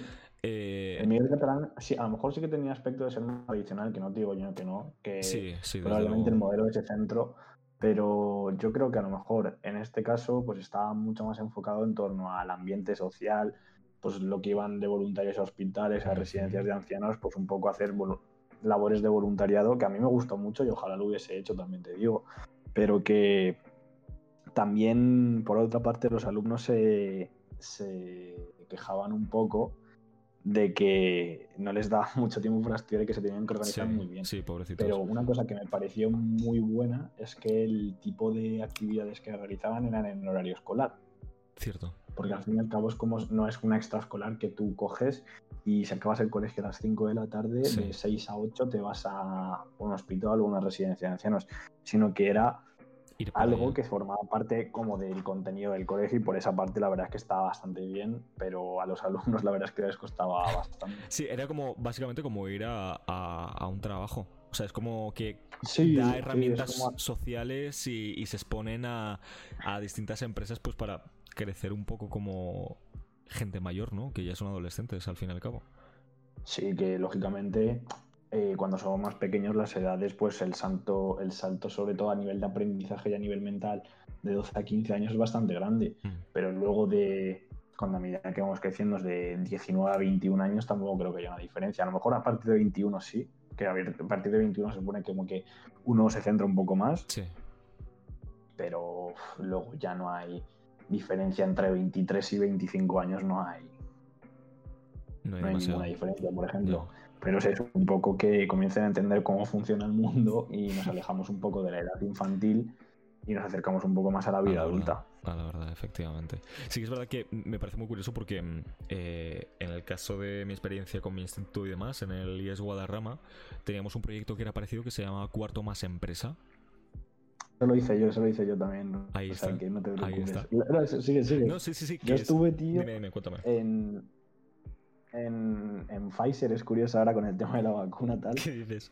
Y la verdad, sí, porque no sé tú, pero a ver, en el caso de cuarto empresa, que también podemos hablar de esto en el trabajo, eh, yo siempre estaba en ciencias sociales, es decir, desde cuarto de la ESO. Sí.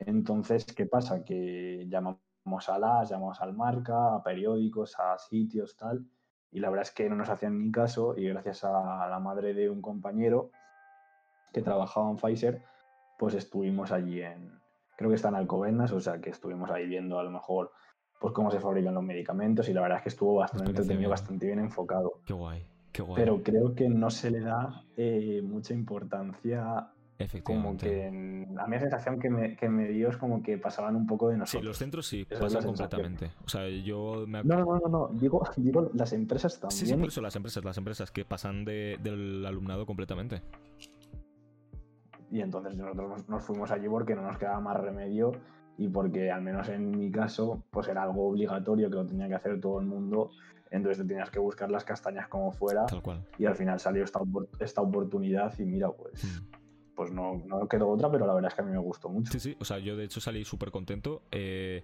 intenté meter eh, solicitud para me acuerdo eh, mm, mm, me saldrá me saldrá ahora la empresa, tío.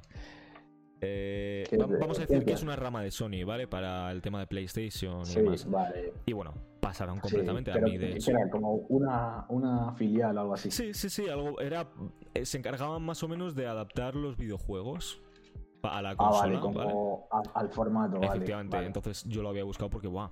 Eh, a mí me encantan los videojuegos, me hubiese encantado programarlos y demás.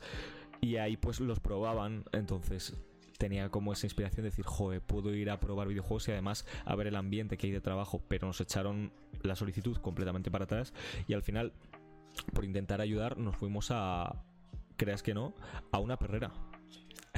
Sí, sí, hubo gente que se fue a veterinarias, a perreras o, a sitios así. Yo también tengo el colegio tres o cuatro compañeros que se fueron porque es que no, no es que pasaban de ti, vamos, no, tú intentabas buscar las castañas y pasaban de ti. Completamente. O sea que no te, queda otra oportunidad que, mira, si me puedo ir aquí y estoy un rato agradable y aunque no sea algo que a mí me encante, pero al menos, pues mira, lo veo y, me entretengo. Y yo es lo que te digo, tío, también en Pfizer, pues también la verdad es que nos trataron súper bien las cosas como son. Éramos, éramos poca gente, éramos cinco en total, o seis.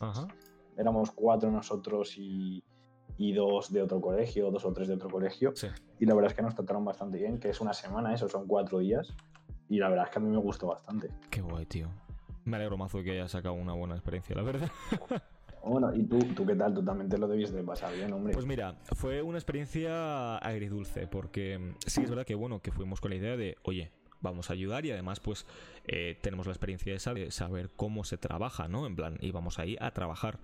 Entonces. Sí, de aprender un poco cómo funciona esto, aunque sea una semana. Efectivamente. Pues los alumnos tienen que tener también mucho cuidado porque se aprovechan mucho de de la idea esa de ir a trabajar. Yo me acuerdo que estuve ahí, eh, vamos, reparando vallas, limpiando cacas, paseando perros durante kilómetros, no hice ningún tipo de papeleo. Ninguno. La cosa es, la cosa es que nosotros también nos informaron de eso, de es que te pueden tener toda la semana haciendo fotocopias, por ejemplo, en tu caso no, pero te pueden tener toda la semana haciendo fotocopias y dices, tú tío, para esto me he venido yo aquí a, a trabajar, entre comillas. Efectivamente. Pero es eso, tío, que tú vas ahí, pues sí, lógicamente, pues también gusta estar con los perros, pero lo que no puedes hacer es coger al chaval, oye, repárame esto, oye, limpia esas cacas, oye, vete con los perros a dar una vuelta. Fue y al final llegas, llegas a... es una semana de curro que se ahorran porque es totalmente gratis y tú te quedas con una cara de tonto que... Madre mía. Proyecto de instituto. Muy, muy agradable. ¿Qué más centros teníamos, por cierto? Eh, pasamos al colegio. Bueno, estuvimos hablando también sobre el Padre Piquer, que es el que está en el centro de Madrid. No sé si te acuerdas que se veían las torres de Plaza de Castilla. Sí, sí, sí, sí, sí, y, y, a mí me llamó ese bastante la atención en dos cosas. Uno, que apostaban bastante por la FP, que actualmente la verdad es que tiene bastante mala fama. Cierto. Lo del tema de los. Lo estuvimos también comentando, que los grados medios y los grados superiores, pues tienen bastante mala fama. Y también me, me, gustó mucho que tenían un aula, no sé si recuerdas, que tenían un montón de alumnos extranjeros que no conocían bien el español o la cultura castellana y que tenían un año entero para aprender y para ir cogiendo el nivel y me pareció bastante interesante porque, vamos, yo antes de ese colegio no conocía a ninguno que se implicase tanto en la integración de que al fin y al cabo son personas de, otros, de otro país y que en muchos casos vienen a España en busca de un futuro mejor. Entonces muchas veces como que los pues, un poco apartados, ¿verdad? Sí, o tienden a repetir eh, o tienden a repetir cursos. Vamos, que muchas veces se sienten desplazados y es lo que te digo, que en vez de, imagínate que yo soy belga y voy a un colegio de España, pues, y si hay otro belga en clase, muchas veces pues te encierras en, a lo mejor un nicho. Es muy cierto. Entonces, pues para este tipo de herramientas Completamente. Pues lógicamente un poco más te puedes, te puedes ir eh, adaptando e integrando con los compañeros, que es bastante importante. Yo creo que es imprescindible que independientemente de que tú vayas a vivir o a estudiar a un país, yo creo que tienes que aprender el idioma y, aprender de su cultura también, porque es muy importante a nivel de integración con la gente. Completamente, y de hecho, pues, a ver, al fin y al cabo, me, llamó un montón la atención eso, que eh, consiguen que sea potable el ambiente. O sea, eh, los niños normalmente, si no poseen un lenguaje, suelen, mm, por así decirlo, entre comillas, desaparecer del aula. Sí, si los niños a lo mejor tienen dificultades del aprendizaje de un idioma, sobre todo cuando es, el idioma materno y es el idioma que se habla en ese, en ese país, Pero... se pueden sentir bastante desplazados. Entonces, pues mira, si no sabes el idioma, estás en este aula durante un año o seis meses. Bueno, tenían hasta un año para aprender español, sí, creo. Sí, Entonces, pues mira, mejor que mejor. Y a lo mejor si te reincorporas en un curso más, más, más abajo del tuyo, pues el impacto que vas a tener va a ser mucho más positivo que si tú de primeras vienes de otro país y te colocan directamente en una clase sin tú conocer el idioma. Completamente, sí, sí. Aunque, aunque ya te digo, o sea, eh, vi una opción muy, muy atractiva, creo que se llama en el Federico García Lorca, de Leganés, si no me equivoco. Eh, en el cual lo que hacían era, pues, la gente, los niños que venían de otros países, eh, intentaban crear parejas de esos niños. Pues imagínate, llega un pack de cuatro personas que son de eh, Rumanía, por ejemplo. Sí, por ejemplo. Intentan que tengan un compañero en el mismo aula para que se puedan comunicar en su idioma y demás, que se vean un poco cómodos, pero que luego aparte eh, les pongan algo separados para que se fuercen o sea, con compañeros en los pupitres. Un mediador, como un mediador, por así decirlo. Efectivamente. Que a lo mejor tú tienes un compañero rumano que conoce perfectamente el castellano, o estamos hablando a lo mejor de tercero de primaria, con ocho años o cuarto de primaria. Y pues lógicamente tú con ocho o nueve años, pues es complicado que, me refiero, a los idiomas los aprendes rápidamente, sobre todo a edades más tempranas, pero a, no, a lo mejor a nivel de comunicación, pues los niños son un poco más, lo que estuvimos un poco más crueles entonces siempre está bien que a lo mejor si hay tres o cuatro compañeros de una misma nacionalidad y dentro de esa clase hay una persona de la misma nacionalidad que conoce perfectamente el idioma, pues que sirva un poco como mediador para entre esos niños y el resto de la clase.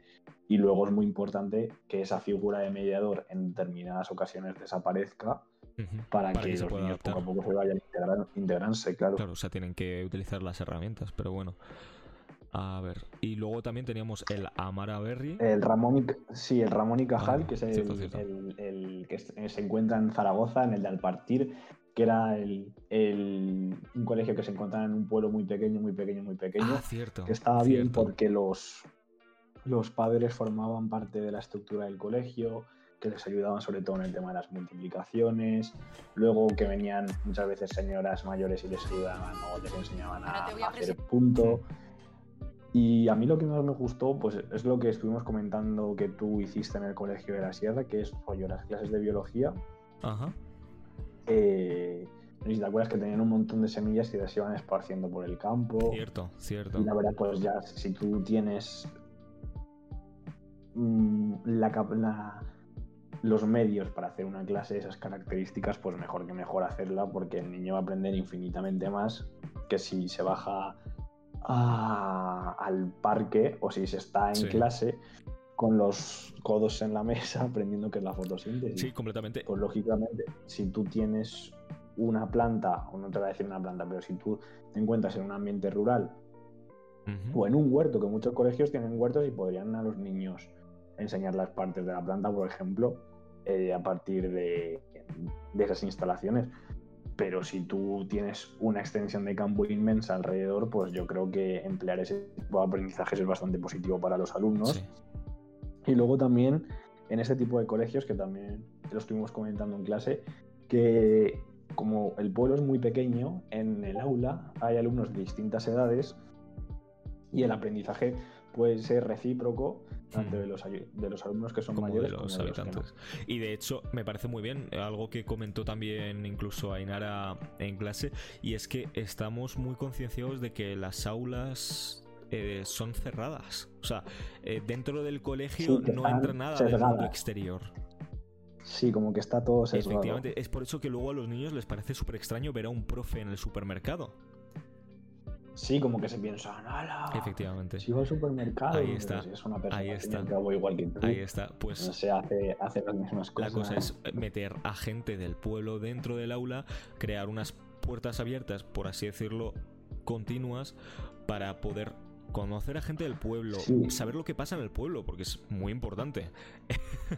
y, no, dar la imagen de que el colegio es una cárcel. Ahí está, ahí está, ahí está. O sea, eh, hay un ambiente muy de aquí solo hay niños o solo hay adolescentes, ¿sabes? Sí, o aquí solo se va a trabajar y, la gente también tiene vida social fuera del colegio, hombre. Mm. No, el profesor o la profesora también va a tener vida y también va a tener familia, va a tener aficiones y una persona normal y corriente, porque sí que muchas veces y sobre todo a edades muy tempranas se nos olvida esta parte. De hecho, no sé si eh, en tu instituto pues había veces que había gente que entraba, yo que sé, a la hora del patio para entregar papeles de sus hijos o eh, una persona pues de la universidad que pasaba a recoger su título eh, de bachillerato, por ejemplo.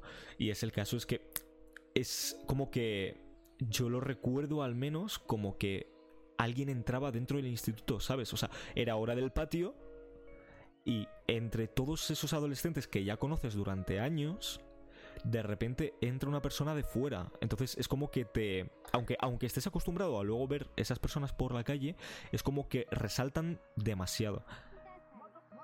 Sí, eso me lo comentaban a mí yo para hacer el cambio de cuarto de la ESO primero bachillerato, yo me cambié de centro.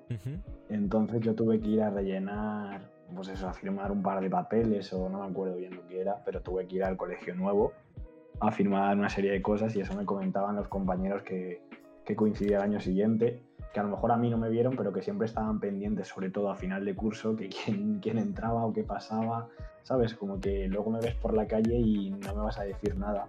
Completamente. Pero como que siempre es lo que dices tú, como que, ¡hala! Entraba alguien ajeno al centro. Y es lo que dices tú, siempre que entra alguien a por el título o vienen alumnos a visitar a profesores, pues siempre como que te llama más la atención, aunque sea una persona que tú ya hayas visto en el centro, hmm. pero como viene de fuera te da la imagen de que, ¡guau! Completamente. Es muy raro, sí. Madre mía. Bueno, en fin. si quieres. Luego tenemos dos colegios más, que es el Montserrat y el Amaraberri, que el Montserrat era el que estaba en Barcelona y que también tenía pinta de ser un colegio bastante caro. Oh, cierto. Era un colegio que se basaba en, sobre todo en las emociones dentro del currículum, como que las integraba bastante bien y que le daba importancia a las inteligencias múltiples, aunque vimos que entre comillas es verdad lo de las inteligencias múltiples. Es como una verdad familiar. ¿En dónde lo estudiamos? ¿En psicología del desarrollo puede ser? Sí, creo que estuvimos viendo también en psicología del desarrollo el tema de las inteligencias múltiples, que, no es del todo cierto, pero que tiene, tiene una parte, un componente. Sirve, sirve como herramienta para, para que nos podamos orientar más o menos, ¿no? Y luego, pues eso, respecto al tema de, del colegio, eh, creo que es una metodología un poco complicada de aplicar, pues sobre todo dar... Eh, es, positivo, es decir, a mí me gustó mucho porque lógicamente las emociones creo que tienen ya no, no una parte importante dentro del, del, ámbito educativo, sino dentro del ser humano como es, que lógicamente es un ser que tiene sentimientos y que tiene emociones. Completamente. Y en cuanto al tema de las inteligencias múltiples, también me pareció bastante útil en el sentido de ir potenciando diversos aspectos o características que tienen los alumnos, que se podía llevar a cabo una especie de personalización. Pero creo que es bastante complicado a la hora de aplicar y que a la hora de formar el profesorado pues puede costar bastante. Eh, ¿Cómo, cómo lo llamaban? Creo que llamaban todo esto como Changemaker, ¿no? O, o Ashoka o algo. Sí. No, sé, no sé cómo lo, lo, interpretaban, pero bueno. Por cierto, te quería preguntar, ahora haciendo un poco paréntesis, ¿hemos hablado de mm, del padre Piquer? Eh, sí, hemos hablado de lo de la FP, creo. El padre, ah, el padre, no sé cómo lo hemos llamado, tío, lo hemos llamado de otra forma. ¿Lo hemos ¿Ramón Cajal? no, Ramón Cajal no. El, padre Piquer hemos hablado, sí. Sí, que es el de la SFP, el que hemos, hemos estado comentando. Pues era Sí, los tengo, aquí, los tengo aquí, tíos, los tengo aquí ah, todos. Hemos hablado de, ¿No era el Miguel del padre Catalán? Piquer. No, el Miguel Catalán también hemos hablado. De, hemos hablado de todos, del Dragón, Miguel Catalán, Padre Piquer, Ramón y Cajal, Montserrat que es el que estábamos hablando ahora, y el Amara Berry, que es el último. Vale, vale, vale, vale. Perdona, ¿eh? Que es... no Como que estaba asimilando y digo, tío, ¿hemos hablado de ese colegio? Sí, sí, sí, sí, sí, sí, lo tengo yo aquí, no te preocupes, lo tengo apuntado. Vale, vale, vale. Y a mí, a ver, el, colegio en Montserrat, pues tampoco es que me llamase mucho la atención, me debería haber llamado más la atención, pero también lo vi como un poco alejado de la realidad o un poco complicado a la hora de aplicar. Sí. Pero, por ejemplo, en el colegio Maraberry saltando a mí me gustó mucho porque la verdad es que lo de implementar la vida cotidiana dentro del conocimiento de los alumnos, pues que veíamos que hacían la compra, que así aprendían matemáticas, economía. Mm. Luego tenían una serie de, actividades, como es el caso del periódico y de la radio de, de que empezaban la radio, pues a mí me gustó bastante lo que pasa, tanto como en el anterior colegio, que el colegio de Montserrat también era un colegio que se notaba que tenía muchos recursos, mm. pues que no todos los colegios tienen una radio, no todos los colegios tienen posibilidad de hacer un periódico. Efectivamente. Y que además tenían un, repertorio bastante grande, o sea, hacen, pues eso, eh, mención al método Suzuki, en fin, que, están muy, ¿cómo decirlo? Em, Como muy, muy actualizados y lógicamente pues, la inversión la, innovación, sí, la innovación, la innovación necesita dinero.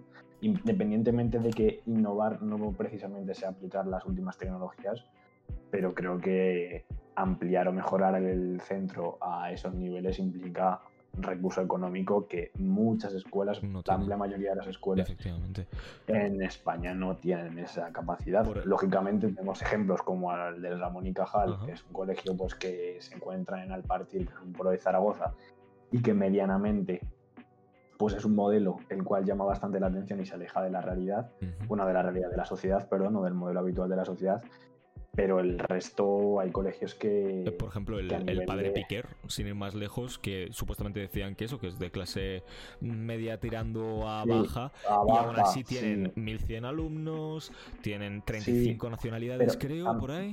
También, pero también se quejaban del espacio, es decir, que les faltaba bastante espacio para realizar determinadas actividades. Claro, Sobre todo las de, las de grado superior. Entonces, a lo mejor esos espacios y esos recursos que eh, este tipo de colegios no tiene, por ejemplo, el Montserrat o la Maraberry sí. Hmm. Porque la Maraberry recuerdo que era un colegio también bastante grande, bastante amplio. Eh, creo que eran no eran públicos, ¿verdad? El Amara Berry no lo recuerdo. el Montserrat me suena que, es. Pero el Amara Berry yo creo que sí puede ser público, ¿eh? También es que dependen bastante factores dentro de, no, sí, el, Montserrat es, Creo que era concertado, dijo. Pero. ¿Era el Montserrat? Sí. A ver, dame un segundito que lo mire. A ver. Ah, si no lo busco por. Bueno, da igual si es que en realidad es un punto un poco fuera, fuera y demás, pero. A, ver, al fin y al cabo, si siendo concertado o siendo privado. Creo que es público, ¿eh? Eh, ¿el, ¿El Montserrat? Sí, es, no, el Amaraberry es ah, público. A ver, voy a buscar. Es que ya te digo, el Montserrat, pues eso. Ah, estábamos hablando de que si tiene unos recursos eh, importantes es porque se lo pueden permitir. Entonces, pues bueno, en fin. Sí, está claro. Y eh, haciendo un poco referencia. Es concertado, concertado, concertado. es concertado. Ahí está. Pero imagino, pero hay mucha gente que no se puede permitir un colegio concertado. Completamente. Y de hecho es lo que estuvimos hablando también en clase de que hay colegios que dicen ser concertados y luego es esa paga, entre comillas, voluntaria que luego al fin y al cabo es el pago como si fuese un, yo te comento que, que, estuve en yo en, en colegios públicos no he estado nunca Ajá. Entonces, en, hasta cuarto de la ESO, eh, estuve en un colegio concertado que era un poco, bueno, es interesante esto que dices del pago, porque, por ejemplo, nosotros, yo salía muy tarde del colegio, es decir, no sé si tú has ido, bueno, tú imagino que al ir a público saldrías a las 4 en primaria. En primaria, no, yo de hecho salía sobre las 2, más o menos, 2 y cuarto. Todos los, todos los antes de comer, antes de comer siempre todos los días. Todos los días, siempre, siempre, siempre. Sí que es verdad que... dime, dime, cuéntame. Y, entrabas a las 9. Yo entraba sobre las 8 y 20. Vale. Entraba algo antes, cuestión la cual pues, tendremos que tenerla muy en cuenta porque hay niños muy pequeños y tienen que crecer y demás y a lo mejor se acuestan a las 12, entonces a las 12 o una o dos incluso, entonces eh, eso es horrible, pero bueno, Sí, es eso. En plan, entrábamos prontito, por así decirlo. Yo eh, teníamos. Eh, yo entraba a las 9, luego a la, tenía de 9 a 11 dos horas, luego en primaria de 11 a 11 y media a 12 y media una hora, luego comida, y luego por la tarde teníamos de 3 a. A 5 menos cuarto, ¿vale? De 3 y cuarto a 5 menos cuarto, 2, 3, 2, 3 cuartos, bueno, sí, dos, tres cuartos de hora, que es hora y media, dos asignaturas en cada, en cada tres cuartos de hora. Entiendo.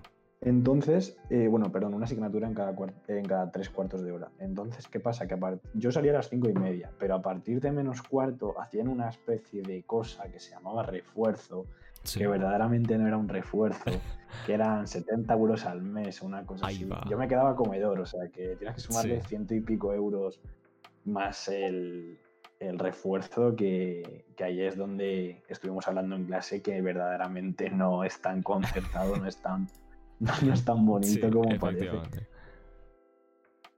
Pero que sí que es, un poco de echarle morro, la verdad. Pero bueno, eh, ahora con la ley CELA, pues ya se verá qué, pasa, que también los colegios concertados pues salen bastante desfavorecidos.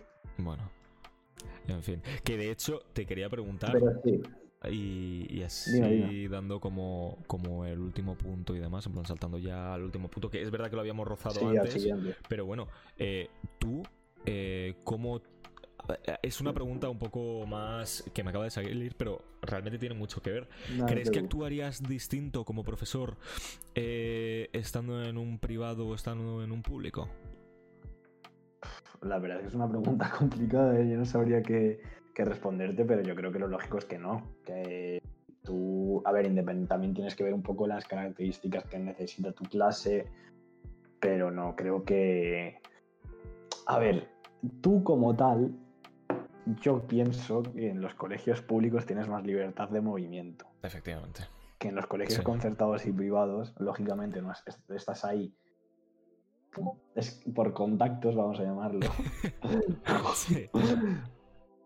Pero en, un colegio público te has aprobado una oposición, entonces yo creo que la libertad que te da eso, lógicamente no vas a maltratar a los niños. No. Pero creo que te da una mayor libertad sí. a la hora de dar clase que a lo mejor pues estar en un colegio concertado o privado que estás más sujeto a determinadas creencias como puede ser el caso de la religión.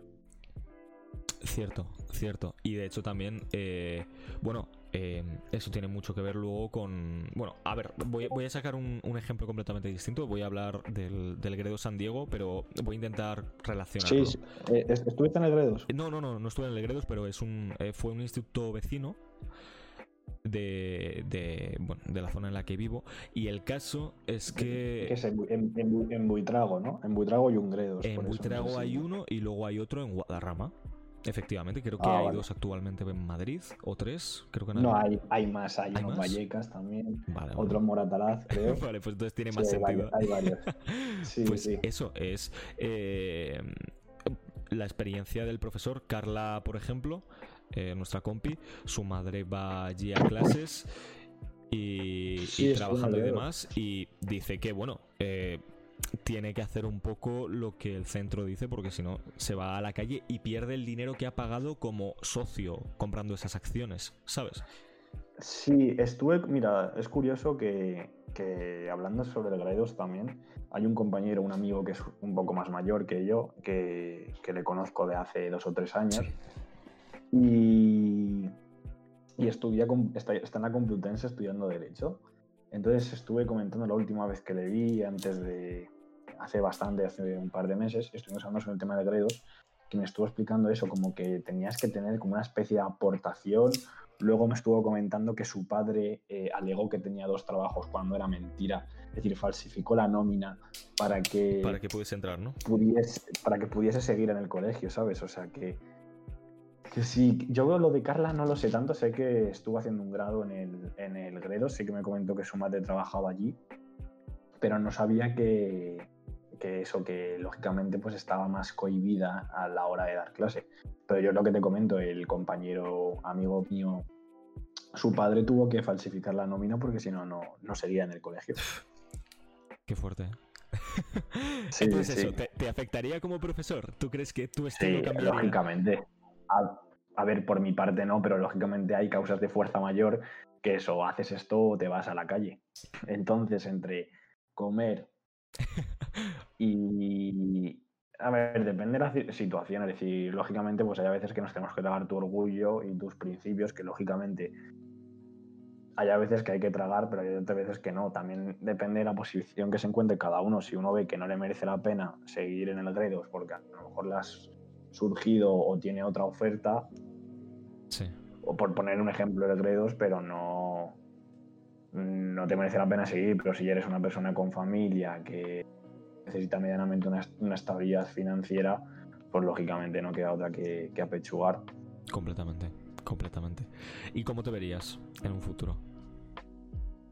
Pues ojalá aprobar la oposición, la verdad, mi objetivo es aprobar la, la oposición y, y sacármela. Lógicamente, pues habrá que empezar haciendo suplencias y, y historias así, pero yo ojalá espero sacármela, vamos. Ojalá, eh. mi, idea es esa. Ojalá, ojalá.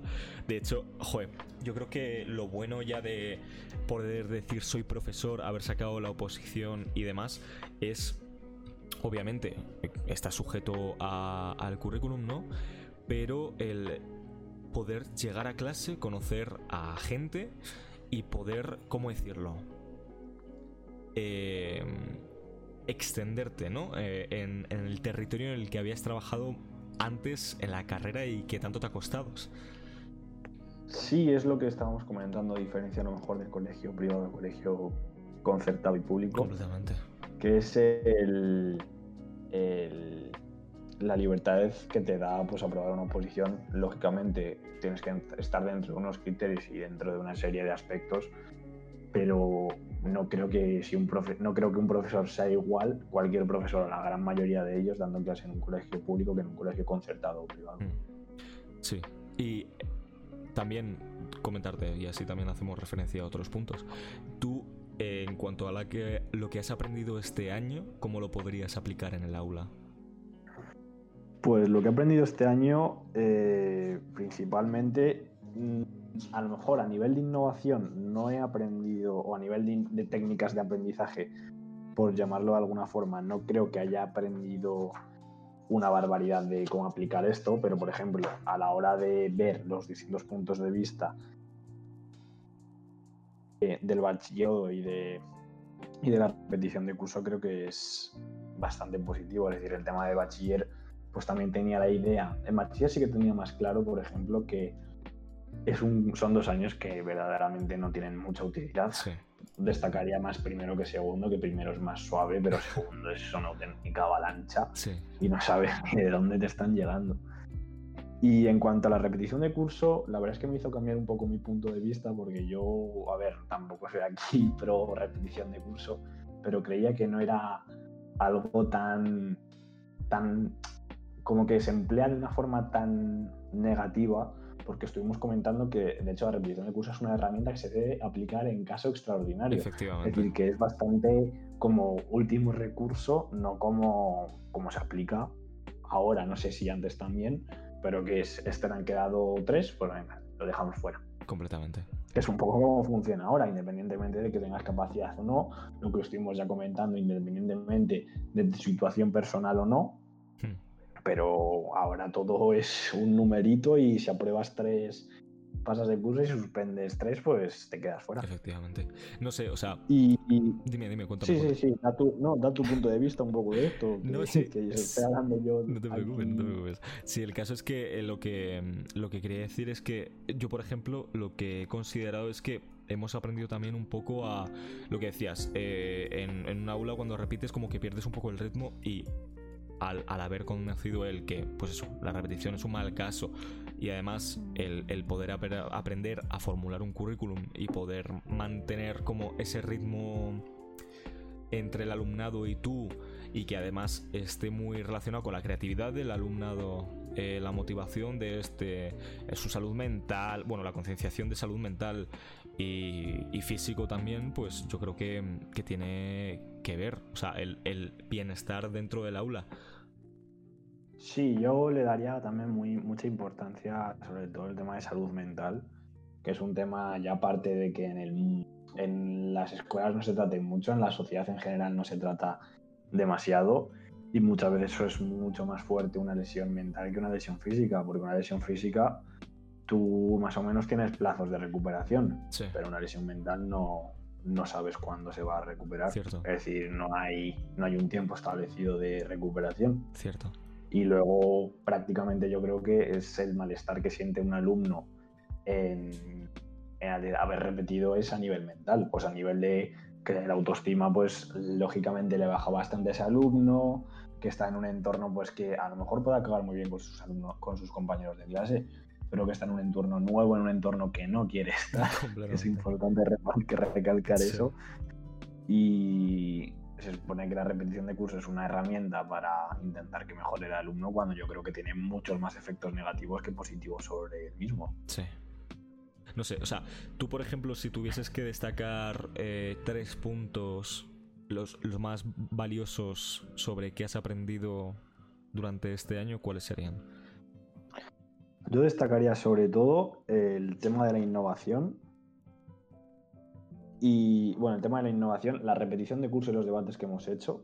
Y en último lugar destacaría también el, la personalización del aprendizaje. En cuanto al tema, bueno, de la repetición de curso y en la serie de debates ya hemos estado comentando, pero por ejemplo, en el tema de la innovación. En el tema de la innovación, eh, yo pensaba o tenía la idea de que innovación eran únicamente pues utilizar nuevas tecnologías, nuevas herramientas y en cambio pues hemos visto que precisamente innovación no, necesita ser eso, mm. sino que por ejemplo hemos visto, eh, creo que era en el Colegio Montserrat, que las técnicas que aplicaban no eran precisamente actuales, sino que ya tenían una serie de bagaje y una serie de recorrido, lo que pasa es que nadie las había empleado y por eso resultaba como fuera del mundo más novedoso. Efectivamente, como si fuese de otro mundo. Sí, como que no, lógicamente no se aplicase y a lo mejor mm, ese tipo de metodología lleva bastante tiempo establecida, solo que nadie ha decidido aplicarla o si se ha aplicado ha sido en, un nivel bastante bajo, no ha tenido una gran repercusión, la verdad. Y en cuanto al tema de la personalización, eh, yo es lo que te comentaba, sobre todo el tema de que vivimos en una sociedad muy individualizada y que lógicamente es raro que la sociedad sea más individualizada y que la escuela sea todo lo contrario. La escuela es como agrupar por sesgos. En cierta medida sí que es individual, pero más por cursos, lógicamente por edad. Sí. Pero como que en vez de ser tan individual en cada alumno, como que es mucho más general y, y al fin y al cabo, pues no logras explotar, yo creo que todo, todas tus capacidades, mm. porque creo que la sociedad es como que emplea un ámbito tan general, tan general, tan general, que no debería ser así. Sí. Que no se centran tanto en las capacidades que tiene cada alumno, sino que si presentas alguna dificultad, sí que te intentan ayudar, pero lógicamente a lo mejor si hay un alumno que destaca más, pues también puede tener una serie de problemas, una serie de... Eh, una serie de problemas sobre todo a la hora de aprender que verdaderamente tú no estás atendiendo. Aunque saque buenas notas, pero lógicamente pues puede tener una serie de carencias que en el futuro se, destaquen más. De hecho, es que lo que me estás contando me da como el mismo aire. O sea, sé que es verdad que no tiene mucho que ver, pero me da como el mismo aire, el mismo sentimiento a, a poder implementar eh, la ley que esté en vigor, adaptarla en el aula y, poder mejorar la eficacia. O sea, por ejemplo, cuando nosotros estuvimos como alumnos, es lo que has dicho, eh, los nuevos ámbitos de innovación son como de otro mundo y realmente aplicándolo también a, a las leyes, a mí me parecen como que hay un sistema, entre comillas, profundo dentro de donde nos hemos formado que antes no lo apreciábamos, ¿sabes? Que no, lógicamente, pues tú piensas por qué las cosas son así. Si, si esto seguro que lo de la ley es una tontería, que, que la han hecho tres de prisa y corriendo, y verdaderamente no tiene bastante trasfondo detrás. Y en general lo que decías tú de que está relacionado, la verdad es que yo destacaría esta asignatura, que todos los contenidos que hemos hecho siempre van a tener relación entre sí. Completamente. y la verdad es que a mí me ha gustado bastante. Completamente. O sea, me, parece como. Esta asignatura me parece como un. ¿Cómo decirlo? Eh, ¿Sabes los enchufes? Que es como un ladrón, ¿no? En el que puedes enchufar distintas cosas. Pues me parece muy curioso porque es como una forma de canalizar todo lo que hemos estado aprendiendo para poder aplicarlo de forma correcta, ¿sabes? Sí, a mí me ha parecido, pues, que de hecho yo creo que es la asignatura que, que más me ha llamado la atención, junto a psicología del desarrollo pero la verdad es que a mí me gustaba pues eso, toda la relación que tiene entre los distintos elementos hmm. y, y, la utilidad que tiene. Yo la considero una asignatura bastante útil porque has aprendido un montón de cosas, a lo mejor a nivel de técnicas de, de aprendizaje, pues tienes varios ejemplos, lógicamente ponerlo en práctica es imposible, pero creo que esta asignatura es imprescindible sobre todo para años, años venideros, en el que el conocimiento pues se va a ampliar, pero la verdad es que yo destaco la utilidad y, y lo amena que es esta asignatura. Completamente, completamente. pues... Y luego pasamos un poco más a las conclusiones que está relacionado con el punto 2, que es ¿qué, piensas que vas a aprender, que a lo mejor es, un poco repetitivo básicamente. Pues yo eh, ya lo he mencionado, pero sobre todo el tema de las distintas leyes que rigen eh, actualmente por la educación en España, que hemos pasado de la LOMCE a la ICELA, y recalcar el tema de la innovación, de la programación de aula, que la verdad, no sé yo, pero a mí me parece un trabajo bastante laborioso y bastante difícil y te das cuenta de lo difícil que es programar o lo complejo que es diseñar una asignatura durante todo un año. Y en último lugar que señalé, sobre todo destacar lo del tema de las discapacidades de los alumnos, pero creo que esto está dentro de la personalización de la enseñanza. Aunque sé que al acabar la carrera, por ejemplo, hay un máster que es para enfocarte a este tipo de aprendizaje a niños que tengan alguna discapacidad sí. motora o mental. Sí que no hay ningún problema, la verdad. No sé, o sea, sí que es verdad que si yo, por ejemplo, tuviese que destacar algo, eh, pondría muy en cuenta lo del tema de los debates, eh, la apertura que ha habido en cuanto a opiniones, eh, la, mente abierta y sobre todo, eh, pues también destacar un poco el, trabajo de escuelas innovadoras que como que te dejan desmenuzar como... Te dan otro punto de vista. te dejan como desmenuzar la calidad de, de, los centros, ¿sabes? Y realmente pues em, te dejan echar la vista atrás y saber si tu formación ha sido 100% correcta o no, ¿no? Sí, más que sea 100% correcta, que eh, hay distintos modelos de innovación, que tú no has vivido pues, lo que hablamos del ego de los niños, que tu punto de vista no es el... No es, el, no, es que sea el adecuado, pero lógicamente no tiene por qué ser el correcto, sino que hay más puntos de vista y que según lo hemos visto, pues la verdad es que hacen que el aprendizaje sea mucho más ameno y más divertido. Vamos, yo en distintos, distintos casos ojalá hubiese tenido la, la metodología que este tipo de colegios ha aplicado. Ojalá. Porque yo creo que el 90% de, de, los que estábamos en clase pues ha sido como se estudia toda la vida, por así llamarlo de alguna forma, que es pues encima de una mesa y escupir en un examen y luego al día siguiente o a los dos días no acordarte hmm. absolutamente Sí, sí, cierto. De hecho, em, también como que yo creo que nos ha aportado un poco el tema de, de querer buscar un tipo de evaluación preciso, ¿sabes? Para, para los alumnos. O sea, sí que es verdad que esto lo estábamos hablando antes. Sí, el tema de exámenes hace referencia, ¿no? que no, todo tiene que ser exámenes, que también, lo hemos, también lo hemos comentado, que por ejemplo la idea del portafolio es una idea mucho más novedosa y mucho más llamativa que hacer un examen de métodos el día 4. Pero que, que Mm, lógicamente a mí me da mucha más satisfacción pues emplear este tipo de trabajos o el conocimiento que voy a tener de esta asignatura lo voy a retener durante mucho más tiempo que precisamente métodos o cualquier asignatura, me da igual, no solo métodos, puede ser lengua, matemáticas. Como que matemáticas a, lo mejor no, que es más práctico. Que pues yo de historia, mira que me gusta la historia, pero prácticamente segundo bachillerato no me acuerdo de absolutamente nada. Completamente. sí. Entonces, pues. Si compartir algo sería completamente eso. Pero. Sí, sí, sí. Pues nada. Y este ha sido el final del trabajo. La verdad es que ha sido un gusto poder eh, trabajar contigo, Álvaro. Y. Un placer igualmente. Y nada, a ver qué nos depara en los próximos años. Espero que sea bueno. Ahí está.